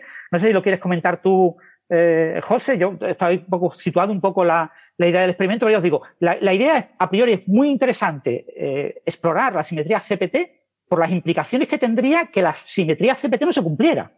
Mm. Esto, es, esto es algo más radical incluso que cuando... A ver, no pensamos que debe violarse CPT en el sentido de que eh, y, y, quizás así le puede pasar también un poco la pelota a José, que quizás en este tema le apetezca comentar más cosas. En el sentido, como dice Francis, vale, eh, una una teoría cuántica de campos con invariancia de Lorentz, eh, digamos, sin gravedad, mm, sí, debe, debe cumplir CPT, eso parece bien establecido. Pero una teoría de gravedad cuántica, entiendo que hay razones fuertes para pensar que en gravedad cuántica sí debería violarse CPT, ¿no? No sé si teoría de cuerdas a lo mejor nos da eh, pistas en ese sentido o nos da... Todo lo contrario, la, la, gran ventaja de la teoría de cuerdas, ¿no, José? Es que no viola CPT. Sí, yo, yo lo que es, desde luego, lo único que me atrevo a decir al respecto, estoy muy de acuerdo con, lo, con la descripción que hizo Francis antes. O sea, en teoría cuántica de campos, CPT es un teorema, con, mm. con una serie de hipótesis, por supuesto, pero hipótesis muy razonables, muy eh, básicas. Entonces, por eso uno, bueno, uno, uno puede hacer experimentos para comprobar que la naturaleza obedece a un teorema, está, muy bien, pero uno también podría pensar que es aburrido porque ¿qué vas a esperar? Te, te va a resultar que sí y ese es el resultado esperable.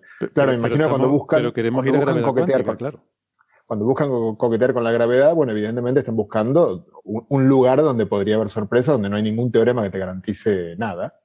Podrá haber una predicción que haga la teoría de cuerdas, otra que haga loop quantum gravity, cada una de ellas, pero no sabemos, no tenemos la menor idea. No son teorías consolidadas como si es la teoría cuántica de campos. Sí. En principio es eso. Hay alguna gente que, hay gente que explora eso, ¿no? El, si tú abres la veda de la violación CPT en el modelo estándar puedes añadir una enormidad de términos que violan CPT. O sea, una de las ventajas de, del modelo estándar que se basa en la idea de las interacciones tipo gauge, que te limitan mucho los posibles términos que pueden tener las teorías, pero muchísimo. y eh, salvo que rompa simetrías no puedes sacar nada que se parezca al universo que conocemos, así que obligatoriamente te ves obligado a romper simetrías para que algo se parezca a lo que conocemos, o sea, es una, simetría extremadamente fuerte, una, redundancia muy grande en, las ecuaciones, y, claro, si tú encontraras indicios de que se vio la CPT, se te abre la veda a qué términos puedo añadir al modelo estándar ya no tengo que mantener la renormalizabilidad ni nada, puedo añadir cualquier cosa y aparecen infinitos términos y bueno, y eso nos complicaría la vida completamente a todos los, todos los físicos. ¿no? En cuanto a la gravitación cuántica, hay gente que lo ha propuesto, ha propuesto la posibilidad de que la invariancia Lorentz se rompa. ¿no? O sea, eh, la simetría CPT es que no hay comportamiento cuántico o que no hay comportamiento relativista. Entonces, se han propuesto ambas cosas. O sea, hay gente que dice que la gravedad es clásica a todas las energías, incluso a la energía de Planck. Y entonces, siendo clásica, hay mecanismos para garantizar que siga siendo clásica y no hay ningún problema, no, nunca hay que recurrir a la cuántica para la gravedad. Entonces la gravedad tiene que violar CPT a esas energías. O todo lo contrario, eh, que sigue siendo cuántica, pero que eh, no cumple la invarianza Lorentz. Entonces eso también se ha propuesto. Pero son propuestas muy, muy alternativas, ¿no? lo más natural es pensar que lo bonito sería que la gravedad cuántica también cumpliera con el, teorema CPT, ¿no? O sea, eso sería lo bonito y lo agradable y lo que probablemente acabe ocurriendo, ¿eh? No, no creo que, porque las hipótesis del teorema CPT son muy básicas, son muy, muy fundacionales, es muy difícil eh, concebir, pero bueno, en su momento la paridad, la paridad se consideró también un dogma, todo tenía que ser invariante ante reflexión en el espejo. la, C, la P y la T eran invarianzas absolutas, ¿no? Y no, era concebible una teoría que violara la paridad. Y de repente unos señores dicen, pues es posible que estos indicios que se han observado aquí signifiquen violación de paridad. Y además es posible que el experimento de esta compañera eh, resulta que si este experimento ella toca un poquito y hace exactamente esto, va a haber tal resultado si no se cumple P. Ella lo hace y obtiene lo que han dicho los teóricos. Le dan el premio Nobel a los teóricos en menos de un año. Ha sido el, premio Nobel más rápido de, la historia, porque es una cosa absolutamente radical. Es lo mismo que si observáramos eh, violación CPT. O sea, alguien predice si en este experimento que todo el mundo hace de una manera, lo hacéis de esta otra manera, y se observa violación CPT, eh, automáticamente tenía un premio Nobel el que lo hubiera propuesto. Porque esto es absolutamente revolucionario, te destroza completamente. Por eso es inconcebible que eso ocurra. ¿eh? Mm. Entonces, a ustedes, em, y, vuelvo otra vez a pasar la pelota a José, ¿les parece un poco una tontería buscar violación CPT? No, no, todo lo contrario. Que... Ah, vale, vale. Porque claro, o sea, sí, yo sé que, en teoría cuántica de campos no predice, o sea, predice simetría CPT, pero justamente por eso lo guay es intentar buscarla, ¿no? Eh, romper esa, o sea, buscar violaciones de eso como una pista para llegar a algo más allá de teoría cuántica de campos, ¿no? Algo con gravedad. Pues en teoría cuántica de campos no hay gravedad, claro una cosa, una cosa es que si me preguntas si yo creo que van a obtener, digamos, estos experimentos se parecen mucho a los experimentos de altísima precisión del, del LHC hoy en día, justo en estos días. Hoy salió también un artículo en Physical Review Letters de una persona que está en mi instituto, y todo estuve hablando de este tema también. Y son experimentos, claro, en los cuales es muy espectacular, es muy bonito, que, que uno va a precisiones ridículamente, o sea, inconcebibles para una persona de, de calle, ¿no? O sea, este experimento mide la, eh, con una precisión de 16 partes en un billón. Eh, cosas que si uno se pone a pensar un poquitito, eh, no hay nada en la vida cotidiana que tenga ni remotamente una, una precisión semejante. Mm. Eso está muy bien y está bien que la gente lo haga, porque además en el camino para poder alcanzar estas precisiones, la ciencia avanza, la tecnología avanza y todo, y vale la pena. Ahora, si me preguntas si yo creo que en los próximos 20 años se va a encontrar una sorpresa por este camino, y yo no sería el por el cual apostaría, digamos. Eh, pero está bien que la gente lo haga, es importante y, este, insisto, se, se avanza. La, ciencia es una actividad no solo, eh, va, además, no, es que no solo, no es, es, una actividad que tiene, requiere audacia, requiere ideas este, que sean saltos un poco al vacío, pero requiere luego el trabajo, la, enorme mayor, mayoría de la comunidad trabaja como hormiguitas, este, picando eh, piedra. Picando piedras, picando piedras y eso, le, y eso le da la solidez que tiene. Entonces, esa es mi, mi síntesis del trabajo. Muy bien. Eh... Sí, estos experimentos son eso, muy, muy interesantes, pero hay que hacerlos, alguien tiene que hacerlos y, y, lo normal es que se hagan en grandes lugares como el CER, etcétera, en sitios donde eh, un pequeño grupúsculo de gente pues, se dedica a este tema porque allí hay recursos para, para hacer ese tipo de experimentos.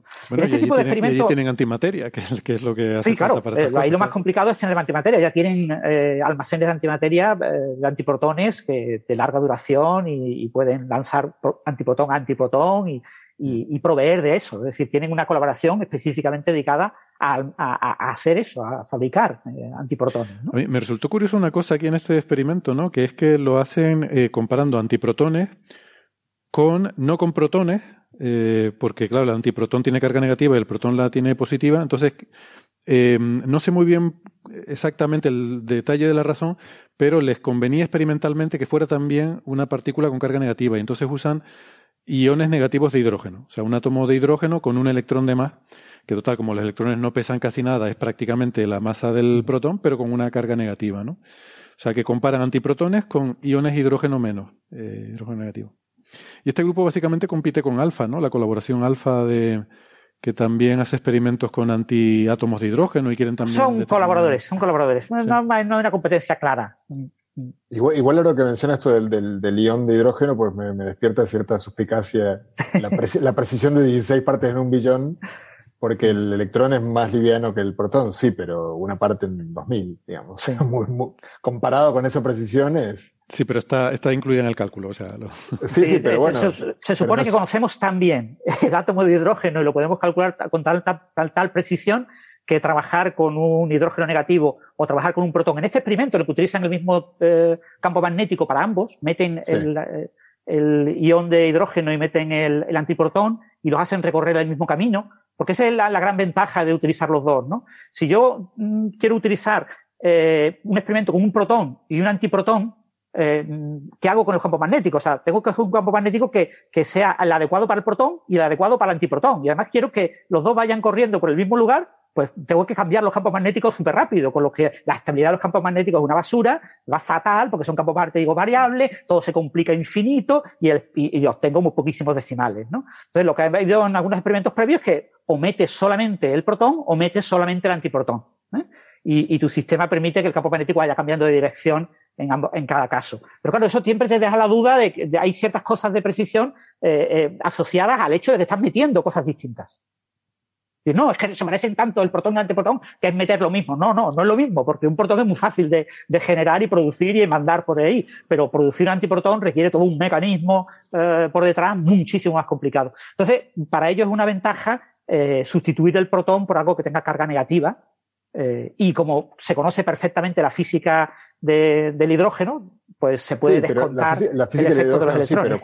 la física del hidrógeno sí, pero el hidrógeno con un electrón más eh, digamos, necesitas conocer el, espectro teniendo en cuenta la interacción entre los dos electrones con una precisión de 16 partes en un billón, me imagino, para no... Bueno, aquí, estamos, eh, aquí lo consideramos como una bolita. Es decir, eh, eh, se calcula la frecuencia ciclotrón. La frecuencia ciclotrón depende básicamente de la masa y la carga, pero no es independiente. Entonces aquí estás asumiendo que la carga del, o sea, claro, aquí, eh, o sea, depende de ese cociente, carga-masa, ¿no? o sea, lo, bueno de, utilizar esto es que eh, tienes el cociente carga-masa del eh, protón con dos electrones y el cociente carga-masa para el, antiprotón solo. Entonces, mm. conoces también con buena precisión la masa de los electrones que, que puedes eh, calcular. Claro, pero, mi pregunta ingenua es, si fuera una suma directa, si fuera una bolsita que tiene el protón con dos electrones, pues vale, sumo las masas. Pero son sistemas ligados. Claro, claro. Tienes energía, de ligadura. claro. Entonces, eh, no, sé, hacia bote pronto me parece sorprendente, pero supongo que esta gente lo tiene en cuenta y que estará. Sí, se supone que sí, que, lo han, lo han calculado bien. La verdad es que sí, que, no debe ser muy fácil. ¿Hay solución analítica para eso? No, no creo, ¿no? Para no lo creo. Un, hidrógeno con un electrón extra no creo que haya. Analítica, analítica no, pero por perturbativa y, numéricamente está muy calculado eso. Mejor que partes entre billón, ¿no? esperemos. Eh, pero no, no creo que sea necesario. Bueno, eh, no lo sé. Eh, no he mirado los detalles. La verdad es que el cálculo detallado no viene, entonces es lo mismo la información suplementaria, pero no me la porque sí, para sacar la, esa propiedad del antiprotón Mm, claro, mm. depende de la, de la que he usado como referencia, que es la del hidrógeno negativo, ¿no? O sea que para poder tener esa precisión que dicen de 16 partes por billón en el antiprotón, deben tener una precisión comparable en el, en el otro lado, ¿no? Supongo que a eso se refiere José. Me parece razonable, sí. Pero bueno, es posible que se tenga, ¿no? O sea, debe ser un sistema muy bien conocido. Además, es un, es un ion importante en física. Por ejemplo, en, en la fotosfera solar, en la fuente dominante de opacidad en la mayor parte de la fotosfera, en el continuo, es el ion negativo del hidrógeno, este mismo ion que estamos hablando. O sea, mm. que no es que sea una cosa exótica que, que no tiene ningún interés, debe ser algo que está muy estudiado. Sí. Yo te digo, ellos lo plantean como en el artículo como si fuera lo más normal del mundo hacer eso y que se puede descontar. Mm. Eh, los detalles no lo sé, tendría que mirarlos, no. Mm habría que profundizar en artículos previos en los que analiza. Habrán publicado seguramente las diferencias ¿no? y, caracterizado bien que esto se puede hacer de esta manera. Bueno, no sé si vale la pena. Ya si, encuentran algo y le dan el premio Nobel, entonces ya sí miramos y profundizamos los detalles y tal, ¿no? Pero Yo no he profundizado en esa parte. Mientras no encuentren violación de CPT, con, quedarnos con el número ya está bien. Sí, entonces eso, no, han observado, yo digo, a ver, que lo que han observado es el, el, el cociente carga-masa eh, entre carga-masa del protón y el antiprotón. Mm, ¿Vale? Mm. O sea que eh, no es eh, cociente entre cargas o cociente entre masas. Lo que a uno le encantaría para CPT es cociente entre masas, ¿no? Que el cociente de la masa del protón y la masa del antiprotón fuera el que tiene que ser, ¿no? Eso se conoce con menos decimales. Mm. Bueno, pero no sé. Yo entiendo que haciendo la hipótesis de que las cargas son simétricas, eso te da directamente un cociente de masa, ¿no? Sí. Pero bueno, aquí la, fórmula que tiene el artículo para el cociente de masas entre el ion y el protón sí tiene 16 decimales. De hecho, tiene, los voy a contar ahora, no lo había contado. Eh, pues sí, eh, tiene un error de 3 partes por billón, mm. en lugar de 16 partes por billón.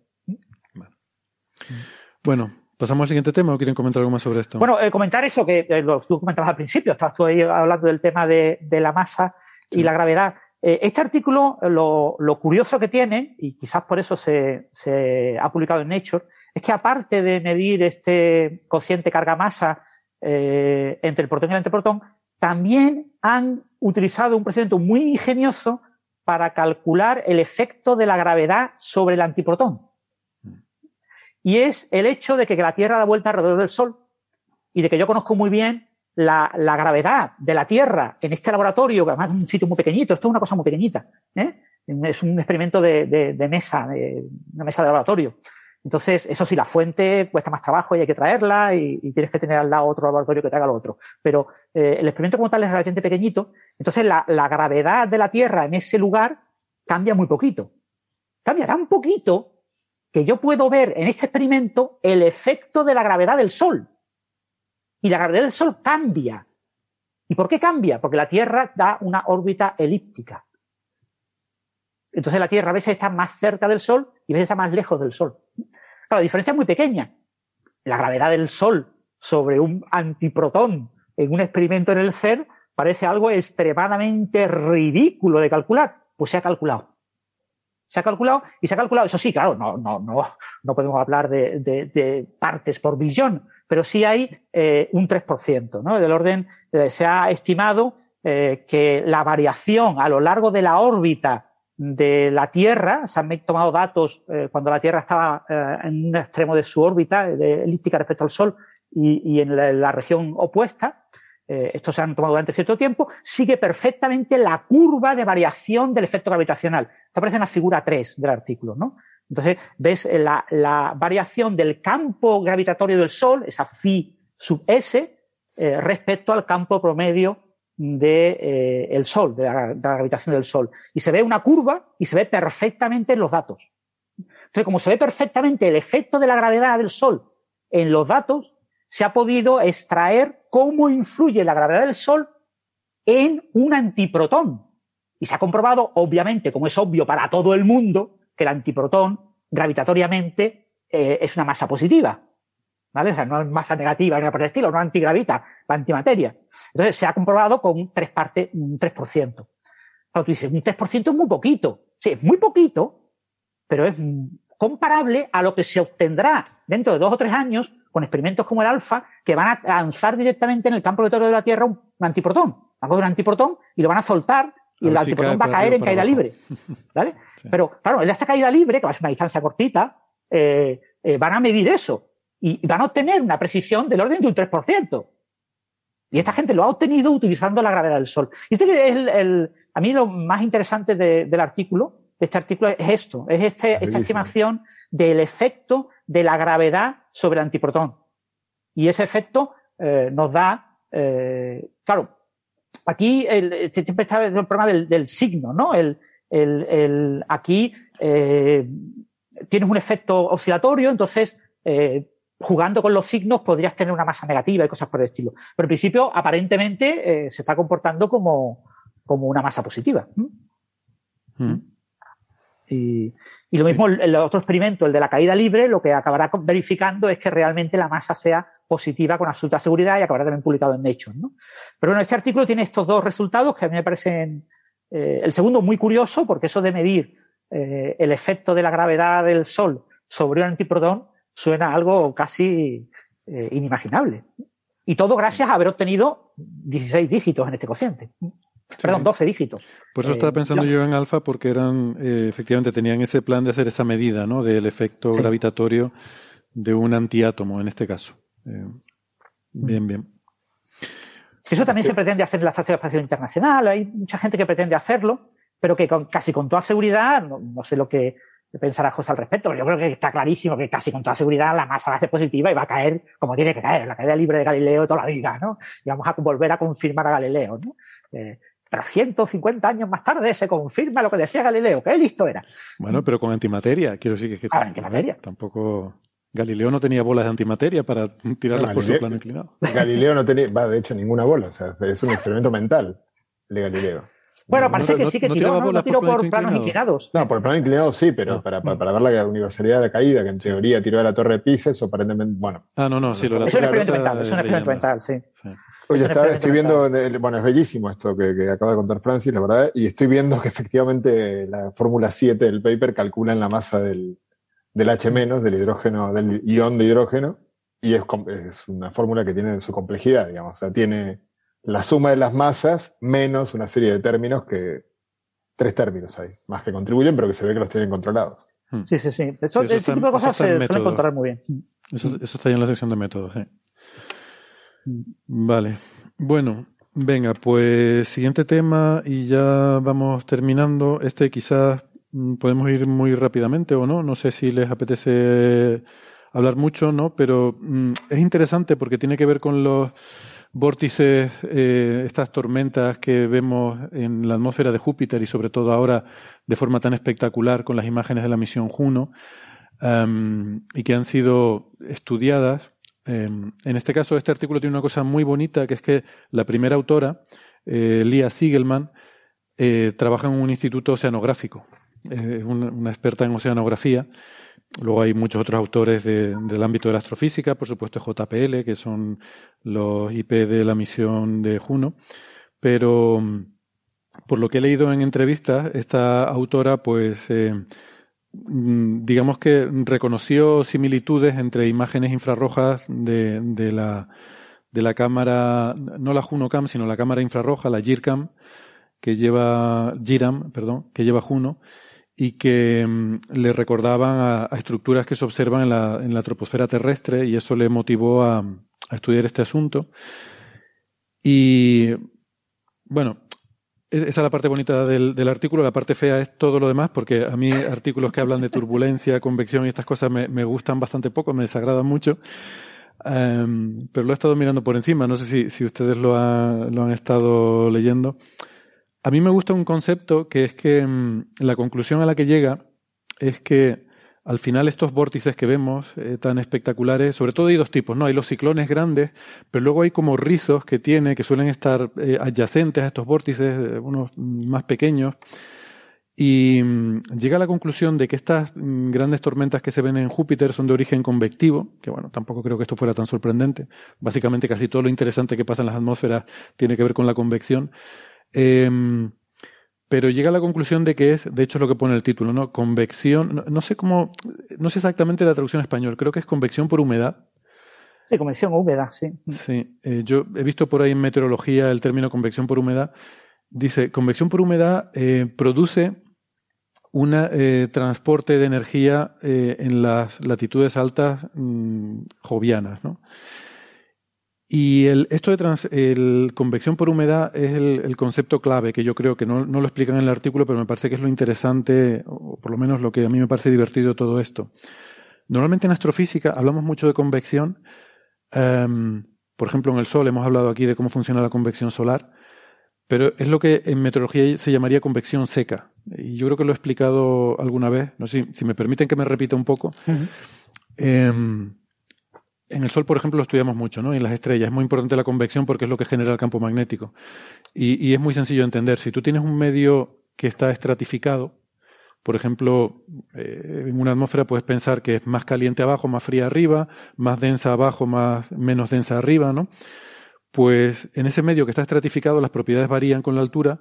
Tú puedes plantearte qué le pasa al, a un determinado volumen que se mueva allí dentro, ¿no?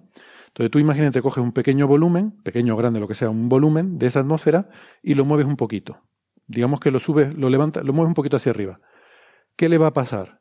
Se va a encontrar en un medio que es un poco diferente, porque las propiedades del medio varían con la altura, y entonces pueden pasar dos cosas. Que al encontrarse en ese medio diferente, sufra fuerzas que lo muevan y tiendan a seguirlo moviendo más hacia arriba, es decir, amplificar ese movimiento, o que por el contrario, se encuentre con unas fuerzas que lo empujen hacia abajo y entonces sea eh, una fuerza restauradora que tienda a restaurar el equilibrio, ¿no? O sea, puede pasar que cuando tú te muevas la reacción del medio sea volverte a poner donde estabas, entonces tendrías un, medio que tiende a, provocar un equilibrio, o puede ser que ese pequeño movimiento se vea amplificado, entonces tienes una inestabilidad. ¿Por qué puede pasar eso? Porque si yo cojo ese volumen y lo subo un poco, el medio en el que se va a encontrar ese volumen va a ser un medio más frío, menos denso, por tanto con menos presión, entonces mi volumen, por, digamos, por gas ideal termodinámico, se va a expandir, al expandirse se va a enfriar, entonces va a cambiar un poco al encontrarse en ese nuevo medio. Entonces, según cómo sea ese enfriamiento y cómo se compare ese enfriamiento con el del medio, pueden pasar dos cosas. Que al expandirse y enfriarse se encuentre más frío que el medio que lo rodea y entonces va a tender a volver abajo, va a tender otra vez a hundirse, va a estar en equilibrio. o puede pasar lo contrario, que el medio siga siendo más frío. Y entonces, al estar más caliente mi volumen, va a tender a seguir subiendo. Y entonces eso se va a amplificar. Tenemos una inestabilidad.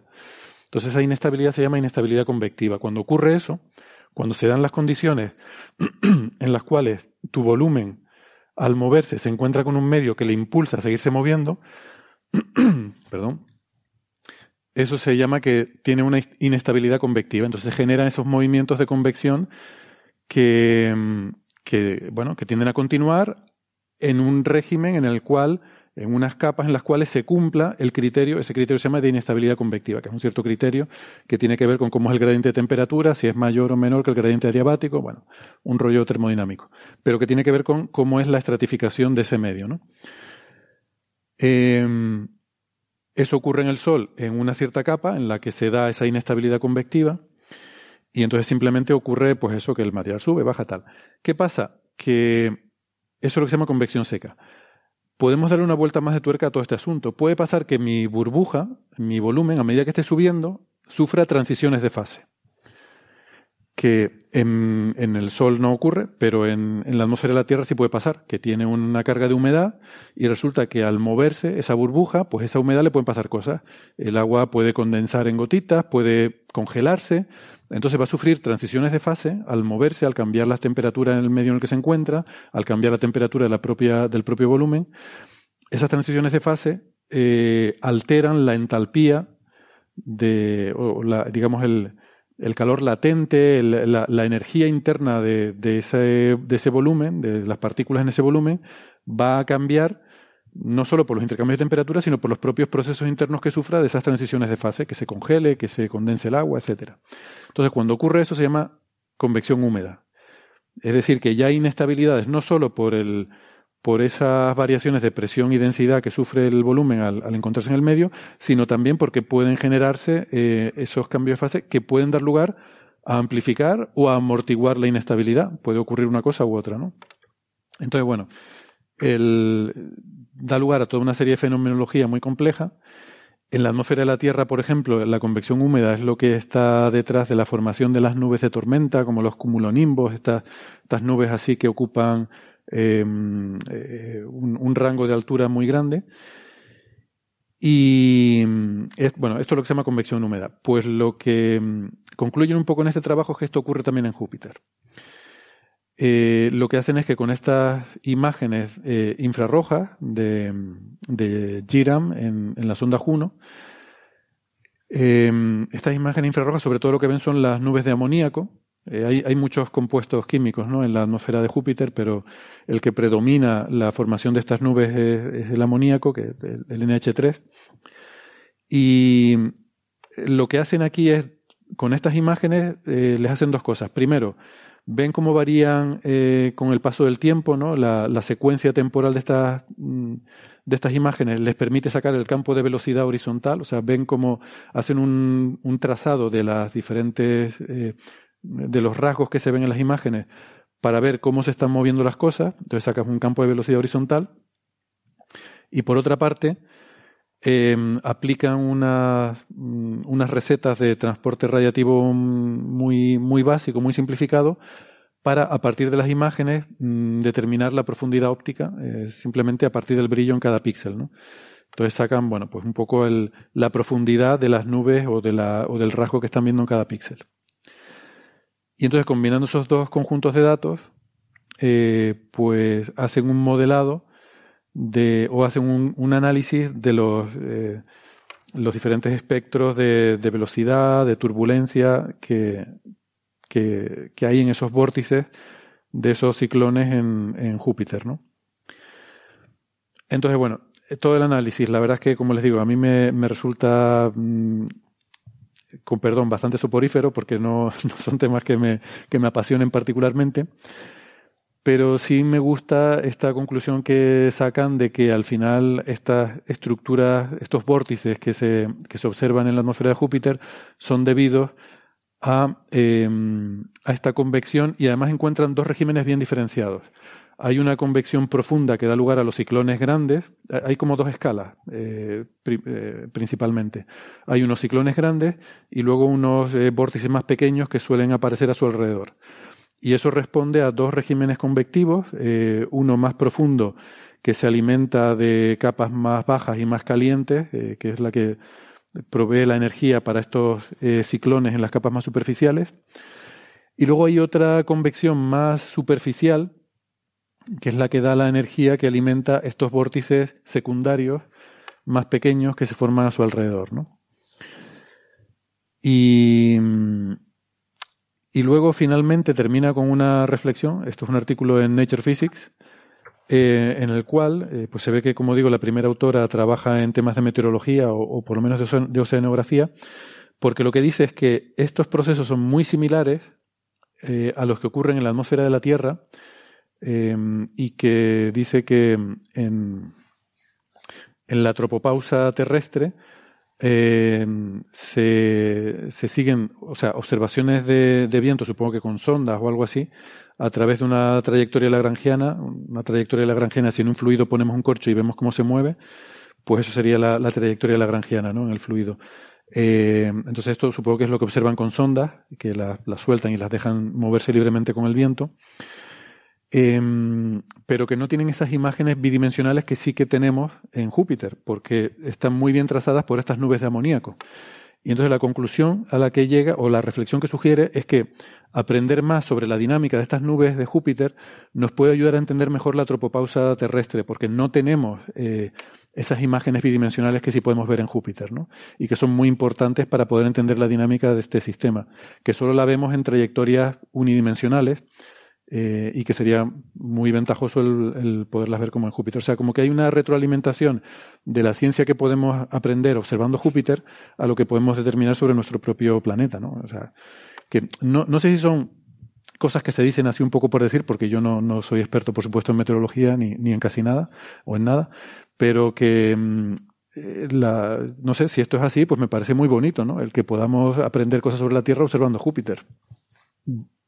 Sí, la verdad es que sí. No, yo quisiera, quizás, no sé si habrá algún oyente que se habrá perdido completamente con todo lo que has dicho, porque, claro, lo, espectacular de este artículo, cuando miras las imágenes, son las imágenes de los de los eh, vórtices, de, los, eh, del flujo poligonal de vórtices en los polos de Júpiter, ¿no? Eh, Juno vio un octógono ocho vórtices rodeando a un vórtice central en el polo norte de Júpiter y un pentágono, eh, cinco vórtices eh, rodeando a un vórtice central en el polo sur de Júpiter, que en, cierta, en cierto sentido se parecen bastante al famoso hexágono del polo de Saturno, que es un hexágono que Claro, no tenemos imágenes de este tipo en las que se ven perfectamente los vórtices en ese hexágono, pero con las imágenes que tenemos eh, se, pueden comparar con experimentos, etcétera, y la estructura es también la misma. Básicamente son eh, como seis vórtices, ¿no? Los que forman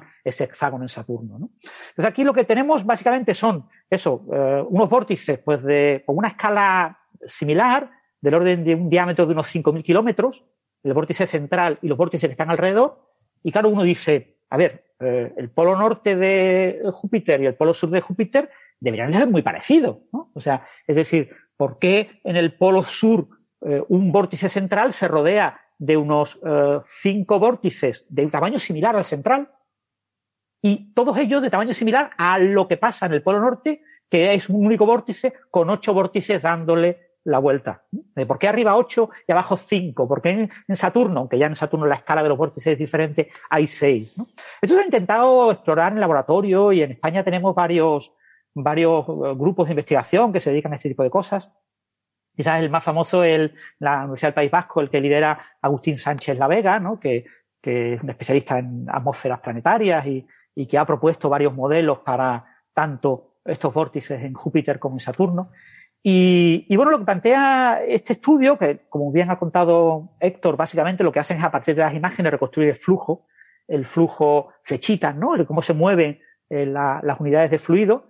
Eh, ese campo de flechitas del flujo eh, te permite calcular la, vorticidad y te permite, pues, aplicar un poquito de mm, oceanografía o meteorología o, si quieres, pues, de, geofísica, ¿no? De, de geobiofísica, como se llame en, la atmósfera planetaria. ¿no? Es decir, el, aquí la, hipótesis clave es que está roto lo que se llama el, equilibrio eh, geostrófico, y que, eh, pero está, la rotura es débil y tengo flujo cuasi geostrófico. El, el flujo geostrófico es lo que todos los aficionados a la meteorología vemos en los antiguos mapas del tiempo del telediario. Todo el mundo se acordaba de las isobaras, ¿no? Y, y pues en el flujo eh, geostrófico hay eh, un equilibrio entre la fuerza de Coriolis y el gradiente de presión, los cambios de presión entre la zona de bajas presiones y altas presiones, y básicamente en las isobaras el flujo se mueve en paralelo a las isobaras. ¿Eh? Tienes en el mapa de isobaras, tú estás viendo realmente cómo fluye la atmósfera, por ejemplo, en el mapa meteorológico. ¿no? En el flujo cuasi geostrófico lo que ocurre es una desviación de este patrón, pero una desviación pequeña. Entonces ya el flujo no se mueve a lo largo de las isobaras, sino que cruza las isobaras, pero lo cruza con un ángulo pequeño. ¿eh? Ese es el flujo cuasi geostrófico. Y ese es el modelo que han utilizado para intentar interpretar qué pasa con estos, estos vórtices. Eh, lo que estudios previos ya habían indicado, esto se, lleva estudiando muchos años, eh, era que la, estructura vertical es la clave. Entonces, la estructura vertical de la atmósfera, que es algo que no podemos explorar porque no lo vemos, pero mm, vemos solamente la, imagen que tenemos superficial. Entonces, el, pero esa estructura vertical, eh, había como dos grandes modelos para esa estructura vertical. Eh, o sea, la idea es que eh, por esa convección húmeda que ha comentado Héctor, en el que la fuente de energía es esa transición de fase que ha comentado Héctor, es decir, la condensación. cuando se condensa en cualquier transición de fase, cuando eh, el, agua se congela o, el agua se evapora, eh, e-, ese proceso de reestructuración molecular eh, en, la sustancia, pues implica un consumo de energía. Entonces, es lo que se llama calor latente. Entonces, el, proceso de la transición de fase ocurre como a temperatura constante porque la energía no se, está, no se consume en calentar, sino que se consume en esa reestructuración, en, formar los enlaces o destruirlos eh, para formar el hielo al agua o al revés, agua y, gas. Entonces, ese calor latente es una fuente importante de energía. Si ocurre condensación en capas internas en la atmósfera de los polos en, Júpiter, pues esa condensación produce una enorme cantidad de energía que acaba canalizando hacia arriba. Entonces, eso produce un gradiente eh, de, energía desde esa zona interior, que estamos hablando de zonas muy pequeñas, ¿vale? La atmósfera es una capa extremadamente delgada, ¿vale? Las estructuras horizontales son del orden de miles de kilómetros, pero el grosor son pocos kilómetros, 10 kilómetros, ¿no? O por ahí, depende de lo que llames atmósfera. Eh, eh, con el océano ocurre lo mismo, el océano tiene escalas horizontales de, miles de kilómetros y sin embargo la profundidad media del océano son como 4 kilómetros. Sí, hay pozas que llegan hasta los 10 kilómetros, pero son cosas muy localizadas. Aquí ocurre algo parecido. Eh, una, se intuye que hay una dinámica vertical en una capa relativamente eh, poco profunda, de pocos kilómetros, 50, 100 kilómetros como mucho, que influye en lo que vemos en esa estructura, que son vórtices que tienen tamaño típico de 5.000 kilómetros de diámetro. Por supuesto, los vórtices, en un fluido que tiene vórtices, los vórtices grandes siempre están rodeados de vórtices más pequeños, con una escala inferior, de cientos de kilómetros, que a su vez están rodeados de vórtices aún más pequeños, con escalas de pocos kilómetros, y ya no se ve porque la escala de, las cámaras de Juno es del orden de 10 kilómetros, pero se supone que eso eh, llega a muchos niveles, ¿no? El, flujo es así. El flujo es una jerarquía de vórtices. Y hay transferencia de energía entre vórtices y hay cosas por el estilo. Entonces, en el modelo del de, flujo poligonal, tanto en Saturno como en Júpiter, había como dos, dos grandes modelos que competían entre ellos, ¿no? El, modelo eh, baroclínico y el modelo, eh, el otro, ¿cómo se llama? el barotrópico, el barotrópico y el baroclínico. A mí, eh, bueno, yo este tipo de cosas como la izquierda y la derecha. Eh, yo muchas veces confundo izquierda, derecha, norte, sur y a veces confundo baroclínico y, barotrópico y cosas por el estilo. Estas cosas que son eh, muy parecidas pero diferentes, a veces me confundo. Pero bueno, si no recuerdo mal, el baroclínico, si tú tienes gradientes de densidad y tienes gradientes de, presión, pues si los gradientes de presión y los de densidad son paralelos, van en el mismo sentido. Eso es, creo que es el varo clínico. Y el varo trópico eh, es que hay desviación. Normalmente las desviaciones son pequeñas, pero bueno, los gradientes de densidad van como en un sentido y los gradientes de eh, presión van en otro sentido. Entonces, eh, yo mismo, si hay algún experto que me está escuchando y lo he cambiado, es el cambio izquierda-derecha. Bueno, pues lo que no se sabía en el flujo poligonal en, los polos de, de, estos planetas gaseosos es si eh, lo que pasa en la columna, en esos 50 kilómetros, que es una columna muy pequeña, pero todos estos vórtices tienen que, son muy robustos, tienen que tener, tienen que ser como un tubo. ¿eh? Y el tubo en general es un tubo troncocónico, es decir, no es un tubo, no es un cilindro perfecto. Es decir, cuando yo voy penetrando, eh, el diámetro se va reduciendo. ¿eh? Entonces, eh, no se sabía eh, cuál de estos dos modelos era el correcto. Entonces, una de las cosas que plantea el artículo es ellos se apuestan por el, modelo, creo recordar, paroclínico. Sí, paroclínico en el, en el artículo apuestan por ese modelo. Eh, ellos estiman una cosa que se llama la, una frecuencia en el, en el flujo cuasi geostrófico. Bueno, en el flujo cuasi geostrófico, era, perdón, en el flujo geostrófico eh, se caracteriza, hay movimientos tipo ciclónico eh, y anticiclónico. Yo también confundo lo que es ciclónico y anticiclónico. Además, hay que recordar que lo que es ciclónico en el hemisferio norte es anticiclónico en el hemisferio sur si no recuerdo mal, lo ciclónico en el hemisferio norte de la Tierra era antihorario y el anticiclónico en sentido horario y en el hemisferio sur al revés. Lo anticiclónico es antihorario y lo ciclónico horario. Pero bueno, lo mismo también lo estoy volviendo a confundir, porque esto es muy fácil confundirse. Bueno, pues el, en el flujo, en estos ciclones y anticiclones, eh, hay una frecuencia típica que caracteriza el, el flujo y esa frecuencia se, es uno de los parámetros clave en el flujo cuasi geostrófico. Entonces, plantean un modelo de tipo cuasi geostrófico y estiman a partir del campo de velocidad esta eh, frecuencia que tiene un nombre súper raro, que nunca me acuerdo, eh, Brum... de Brum sí, ¿no? Exactamente. Entonces, aquí, eh, por el campo de velocidad que estiman y, la vorticidad que estiman, les permite estimar esta frecuencia eh, de, que acaba de mencionar Héctor, y, con esta frecuencia el patrón que observan les apunta a flujo baroclínico. Con lo que ellos apuntan a los modelos eh, eh baroclínicos, eh, que si no recuerdo mal eran los que tienen eh, gradientes de densidad y de presión paralelos. Entonces, eso es un punto importante, creo que es el punto más importante, porque ya os digo, la explicación de polígonos de vórtices en los polos es una cosa que en líneas generales se conoce. De hecho, hay experimentos de laboratorio. Unos franceses han hecho unos experimentos preciosos, los que ponen a, rotar un, fluido, y básicamente el flujo poligonal es resultado de una diferencia de velocidad. cuando tengo una estratificación en velocidad, cuando radialmente me voy alejando del polo y, lo que está cerca del polo se mueve a una cierta velocidad y lo que está más lejos se mueve a una velocidad eh, más grande de la necesaria, de la, de la que pide un sólido rígido, pues entonces eso genera ahí eh, una, una, interfaz y genera una estructura poligonal. ¿eh? O sea, una distribución de vértices que tratan de ocupar ese espacio y que se distribuyen formando un polígono. eso se observa en un laboratorio y, y, ya os digo, el único problema que tenían las observaciones del laboratorio era para entender este tipo de, de fenómenos en los planetas, eh, la atmósfera planetaria, eh, distinguir entre estos dos modelos. Y bueno, este artículo, por lo que yo he entendido, eh, apoyan la hipótesis de que es flujo baroclínico. Ahora, obviamente, esto se acaba de publicar, habrá que esperar a que todos los defensores del flujo barotrópico, eh, que se van a oponer con toda seguridad, encuentren los cinco pies al gato en este artículo y descubran que no está tan claro y que todavía queda hueco para el otro modelo. ¿no? Hmm. Eh, y bueno, es básicamente la idea. Es decir, mm, para los oyentes, resumiendo mucho, entendemos bien el origen del flujo poligonal. El flujo poligonal es una cosa que ocurre, que, que eh, ocurre en, en, sistemas estratificados en los que hay vórtices.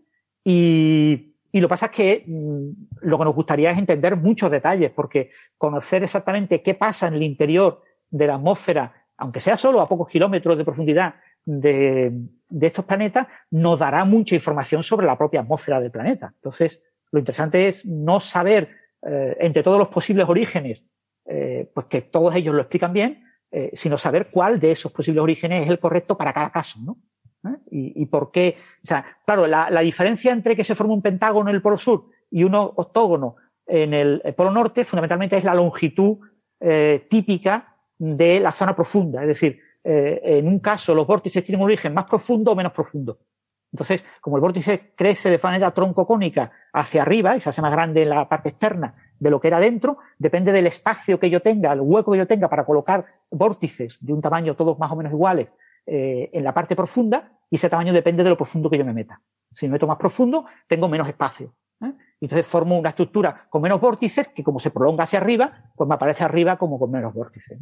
Entonces el, estudiar ese tipo de cosas nos ayuda a entender cómo se estratifica y cómo se monta la, las atmósferas de estos planetas y obviamente pues, también tiene sus consecuencias. El flujo poligonal no se observa claramente, que yo sepa, en, en nuestros océanos y en nuestra atmósfera, pero en laboratorio sí se observa y, y, y en sistemas de pequeños sí, sí se observa.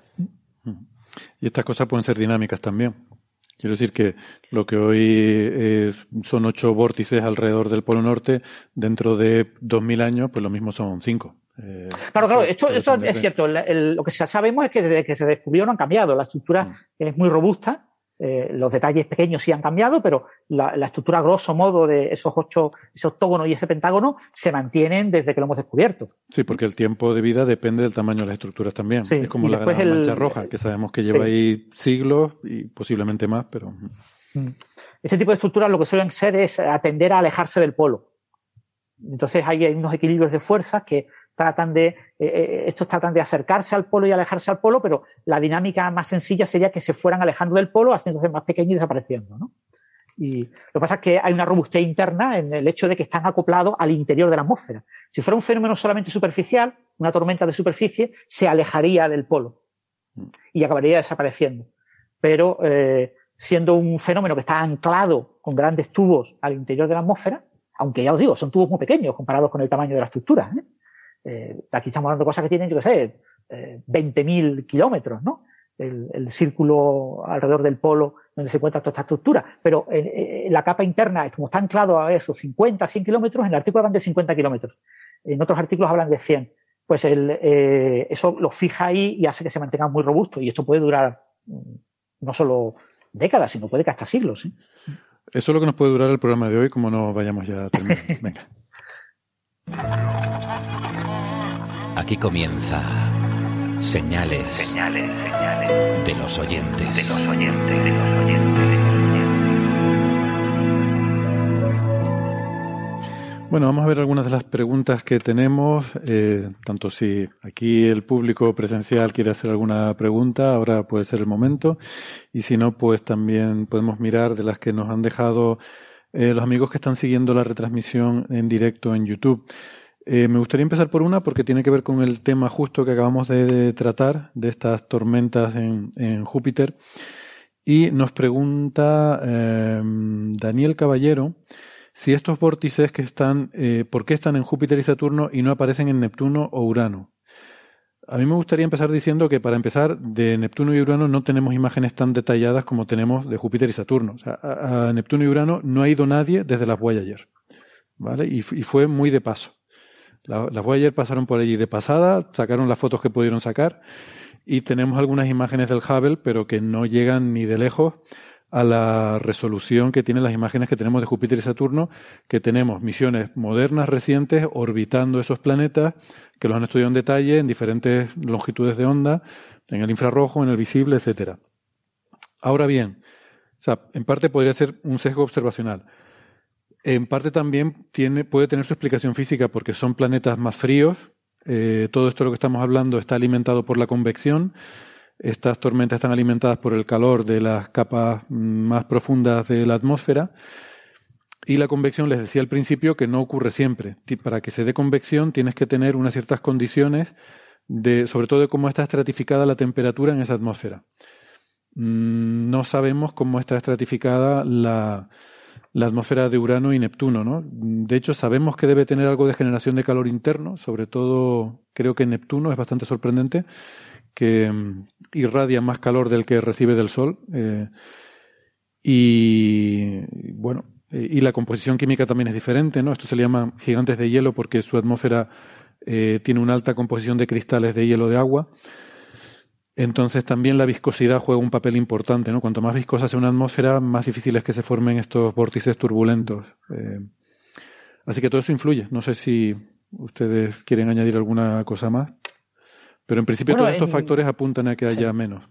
Sí, eh, sobre todo eso que no lo hemos visto. La, oficialmente debería estar, deberían tener eh, estructuras de vórtices polares. Bueno, alguna eh, mancha sí se ha visto, eh, debo decir. Incluso se ha visto alguna dinámica que hemos comentado. De Neptuno hay una mancha blanca que tiene, mm. que se observa como la mancha roja de Júpiter, pero está donde hay vueltas y, y, y, pero pasa eso que necesitamos ir allí. O sea, mientras no vayamos allí y los ponemos en detalle, la, estos vórtices de, de, Júpiter, tú me puedes pensar, bueno, la mancha roja se conoce hace siglos. Estos vórtices se descubrieron con Juno. Se descubrieron hace menos de 15 años. O sea, una cosa súper reciente. ¿Por qué? Porque nadie nunca había mirado los polos, porque los polos de Júpiter no los vemos.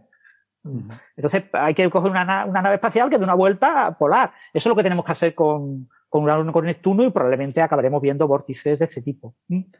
No, no creo que no los haya. Eh.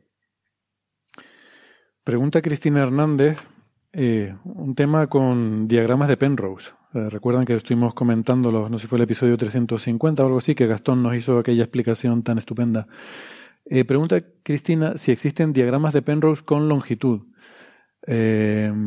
dice, por una paradoja de, de creo que dice seno, una paradoja de seno inversa. Al caer y contraerse, alcanzar la longitud para su masa de ser un agujero negro para lo que cae y haber entrado. No estoy muy seguro de entender bien la redacción de la pregunta, pero em, entiendo que a lo mejor puede tener que ver con que al algo caer por efecto de contracción de la longitud relativista, eh, porque la paradoja de seno es esa, ¿no? De que según algo se va moviendo, eh, recorre un, la mitad de la distancia en un cierto tiempo. O sea, esta historia de que, la, de que Aquiles nunca llegaba a alcanzar a la tortuga, ¿no? Como era, porque cada, en cada paso recorría una, cierta fracción de la distancia. Claro, tiene que recorrer, para poder alcanzarla, tiene que recorrer la mitad de la distancia que lo separa y luego la mitad de la mitad y, y como es infinita la serie, pues nunca va a alcanzar. Exactamente, exactamente, algo de eso, ¿no? Entonces, imagino que Cristina, que bueno, si nos está oyendo, a lo mejor puede eh, aclarar un poco más la pregunta, pero imagino que se refiere a algo así, pero con la contracción eh, de longitudes que, que da la relatividad, ¿no?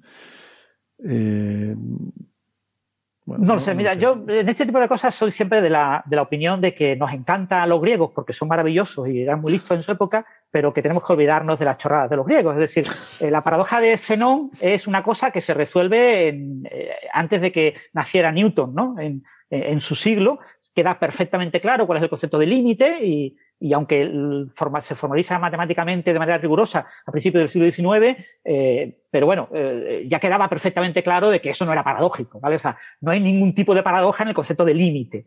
En el concepto de infinito, en el concepto de infinitésimo. No son objetos paradójicos, no tenemos que ser un Leibniz y pelearnos con las nómadas, mónadas, eh, perdón, mónadas, y, enrollarnos y escribir un libro entero para eh, tratar de explicar de que el infinitésimo existe y el infinito existe, ¿no? Eh, eso hoy en día está completamente superado. Entonces, en principio, obviamente, esa, idea de que cuando mm, alguien cae en el agujero negro, el que lo observa va viendo que la imagen se va congelando, etcétera, es un límite, es un límite, ahí ocurre un proceso de, que veo menos la imagen de, todo lo que va cayendo y, entre comillas, y ese proceso del límite lo puedo interpretar como una paradoja de Zenón, pero es una cosa absolutamente mm, griega, es decir, eso lo haría un griego, pero una persona moderna con el concepto de límite no tiene ningún problema, ¿vale? O sea, entonces, adaptar un diagrama de Penrose a tratar de eh, poner el diagrama de Penrose para ver este fenómeno tipo Zenón, es decir, en el diagrama de Penrose, en lugar de trazar una línea recta del rayo luminoso que va hacia la persona que está cayendo,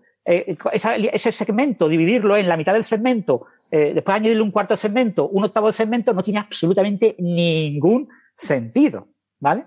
O mm. sea, eh, entonces yo Supongo que habrá habido alguien que haya usado esto, porque en cuántica a la gente le encanta lo de la paradoja de Zenón, ¿no? Que hago, si hago medidas cuánticas reiteradas de un sistema cuántico en tiempos cada vez más cortos. Pero al final, eh, eso no te aporta nada porque es aplicar un límite y, tú dices, vamos a ver si, si voy a hacer algo durante un segundo, pues es una tontería partirlo en medio segundo, después un cuarto segundo, etcétera. O, o si la, la caída, el rayo luminoso que llega hasta el objeto que está cayendo cerca del horizonte tarda tres segundos, pues divido los tres segundos en la mitad. Eso no tiene, no tiene mucho sentido. Y en un diagrama de Penrose no se puede incorporar, que yo sepa. ¿eh? No sé, mm. José, si tú habrás visto algún tipo de diagrama de, de Penrose para intentar meter algo parecido a una paradoja de Zenón.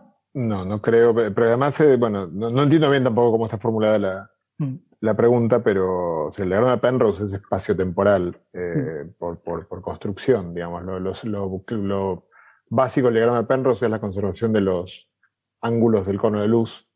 Entonces no, no, no sé en qué sentido se puede hacer un diagrama de Penrose con longitud, mm. que, es lo que, como arranca la pregunta. De, sí, yo creo que por longitud se refiere a la distancia desde el que observa hasta el horizonte. Eso es lo que interpreto yo, pero no lo sé. Mm. Bueno, eh, otra pregunta, claro, esta hubiera sido bueno habérsela preguntado a Alfredo, pero no sé si alguno de ustedes, igual Francis, que ha leído algo sobre el tema nuclear, porque preguntaba Rocío, eh, Rocío Gema, ¿qué, ¿qué se hace con el terreno eh, que se usa para construir una central nuclear después de su vida útil? Pues la verdad es que no lo sé. Bueno, un punto clave y fundamental y, que no debemos olvidar nunca es que el lugar menos radiactivo del mundo es el terreno en el que se encuentran las centrales nucleares. Esto es algo que puede sorprender a muchísima gente, pero las centrales nucleares están rodeadas de una distancia eh, de control en la que la radiactividad natural en ese entorno es extremadamente, ridículamente baja comparada con lo que hay justo después de pasar de ese entorno. Es decir, hay, hay una, eso en, en, en eh, José vive en Galicia, en Galicia hay una radiactividad de radón tremenda eh, en el ambiente y la gente convive con ella sin ningún problema. Ahí no se puede construir una central nuclear, no podemos construir una central nuclear en, Galicia. ¿Por qué? Pues porque resulta que el terreno ya tiene una radiactividad que supera los límites de seguridad que se imponen sobre el terreno en el que se construye. Es decir, la, las centrales nucleares, eh, su terreno tiene muy, muy baja radioactividad. Obviamente las centrales nucleares suelen tener... No, lo sabía. Y, pero, y, ¿y eso por qué? Quiero decir, que, ¿en qué afecta? Por, los temas de control. Para el tema de garantizar toda la seguridad, pues se busca un sitio en el que la radioactividad sea especialmente baja y se, y se controla y se, Ah, para, que no te, para, que se elimina, eh, se, se, limpia de, de ciertas sustancias, sobre todo de arenas, etcétera, que se sabe que son especialmente radiactivas, etcétera, para tener un ambiente seguro. Ya, ya, sí, a lo mejor es para poder controlar, para que no te metas ruido si quieres controlar. otra cosa son las piscinas de, de, combustible temporal. Todas las centrales nucleares tienen una pequeña piscina, tienen una pequeña región donde el combustible usado temporalmente se va almacenando. Entonces ahí sí hay eh, algo más de reactividad. Pero que mm, hay que recordar eso, la, los entornos de las centrales nucleares son los entornos menos radiactivos que nos podamos imaginar. Al mm. contrario de lo que todo el mundo pensaría. ¿eh? Eso lo puede contestar mucho mejor Alfredo, que supongo tendrá números, etcétera, pero sorprendentemente son entornos muy, muy eh, seguros porque por los límites obligatorios de, control. ¿eh? y, y, recordar otra cosa, que, que, estamos expuestos a radioactividad constantemente. O sea, que, que, un plátano es radiactivo, pero que nuestro cuerpo es radiactivo, pero que todo lo que nos rodea es radiactivo, todos los teléfonos móviles, todo es radiactivo, porque hay pequeñas cantidades de radioactividad. O sea, la radioactividad es algo completamente natural y que estamos rodeados de ello, y, y si no existiera, sería mal, malo para la evolución. Me, sabe mal que te olvides los rayos, los rayos cósmicos. Y los rayos cósmicos también. Mi fuente favorita de radioactividad. Pero quizás la, más grande a la que estamos expuestos normalmente es, de las montañas, ¿no? Hacía referencia en Galicia, el, el, el radón que se encuentra en las montañas de tipo granítico es Granito, ¿no? Exacto. El tipo, sí, de, tipo de granito. Pero digo, hay, muchas fuentes. O sea, la radioactividad es inevitable, está ahí, está en la Tierra. O sea, eh, la Tierra tiene elementos bueno, pesados. Eh, Exospace pregunta: ¿los antineutrones son inestables cuando están aislados, como pasa con su gemelo de materia? ¿O sería, o sería el antiprotón en inestable? Eh, eh, Los antineutrones, eh, eh, eh, bueno, que yo. Vale, decimos que los neutrones aislados no pueden, no pueden existir. Sí, los neutrones aislados son inestables. Mm. Y los antineutrones aislados, si aplicamos el termo CPT, son inestables. Igual de inestables, son idénticos, son indistinguibles de los neutrones. Mm. El problema es, se ha medido, es decir, se ha cogido un, se ha fabricado un antineutrón es que no creo que se lo ha aislado en una trampa magnética aprovechando su pequeño eh, spin el momento magnético, que es ridículamente pequeño, eh, pues no se ha hecho. ¿Vale? O sea, que yo sepa no se ha hecho. Que yo sepa no se ha, pero puedo equivocarme, ¿eh? Mm. pero que yo sepa no se ha medido eh, la vida media del antineutrón todavía. Mm. Pero no existe ningún indicio que indique que no coincide exactamente con la del neutrón. Hay que recordar que con la vida media del neutrón todavía tenemos un gran problema porque hay experimentos hechos de dos maneras distintas que dan resultados distintos. ¿eh? Y, y todavía eh, hay dudas sobre eh, cuál de esos dos experimentos es más fiable, porque conforme van avanzando, van reduciendo su margen de error, todos compiten con margen de error similares, las dos técnicas, y, bueno, eh, todavía no está resuelto el problema. Pero bueno, no es un problema grave, porque la QCD es complicada y, y, hacer estos experimentos es complicado, interpretar los resultados es complicado y hmm. manejar un único neutrón es complicado, imaginaros manejar un único antineutrón. Eh...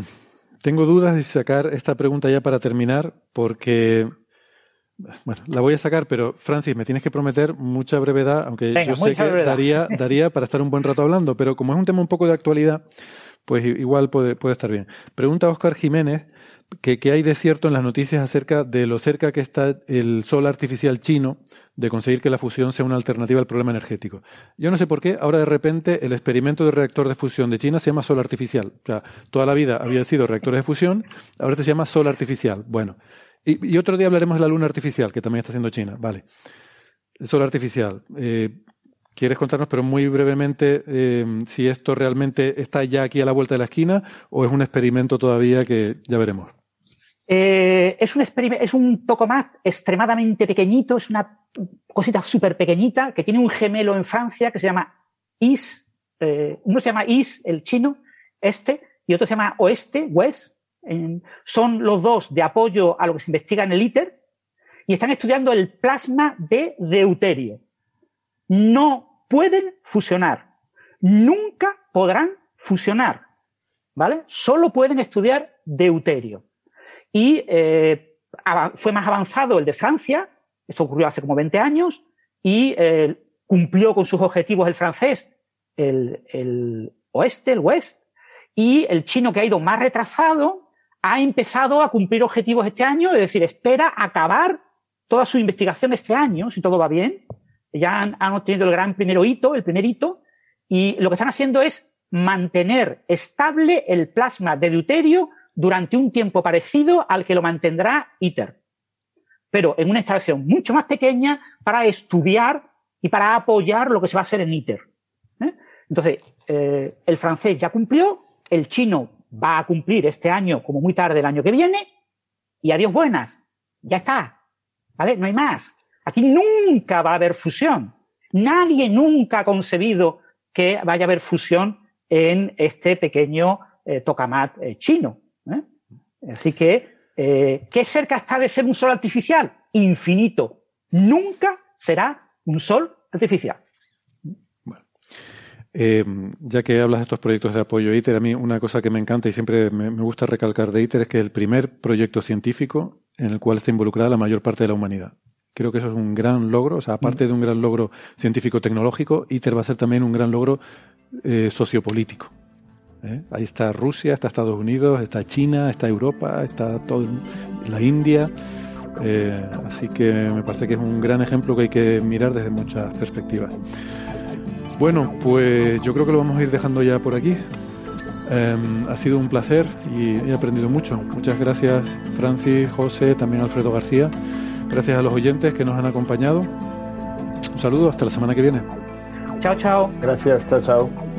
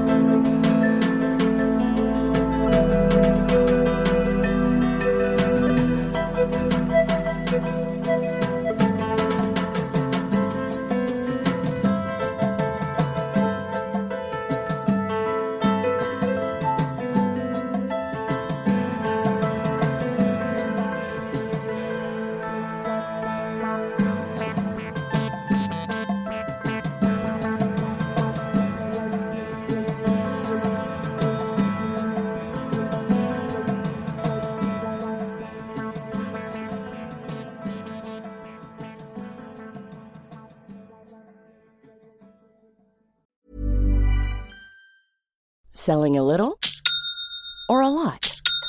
Shopify helps you do your thing however you cha-ching. Shopify is the global commerce platform that helps you sell at every stage of your business. From the launch your online shop stage to the first real life store stage, all the way to the did we just hit a million orders stage. Shopify is there to help you grow. Shopify helps you turn browsers into buyers with the internet's best converting checkout.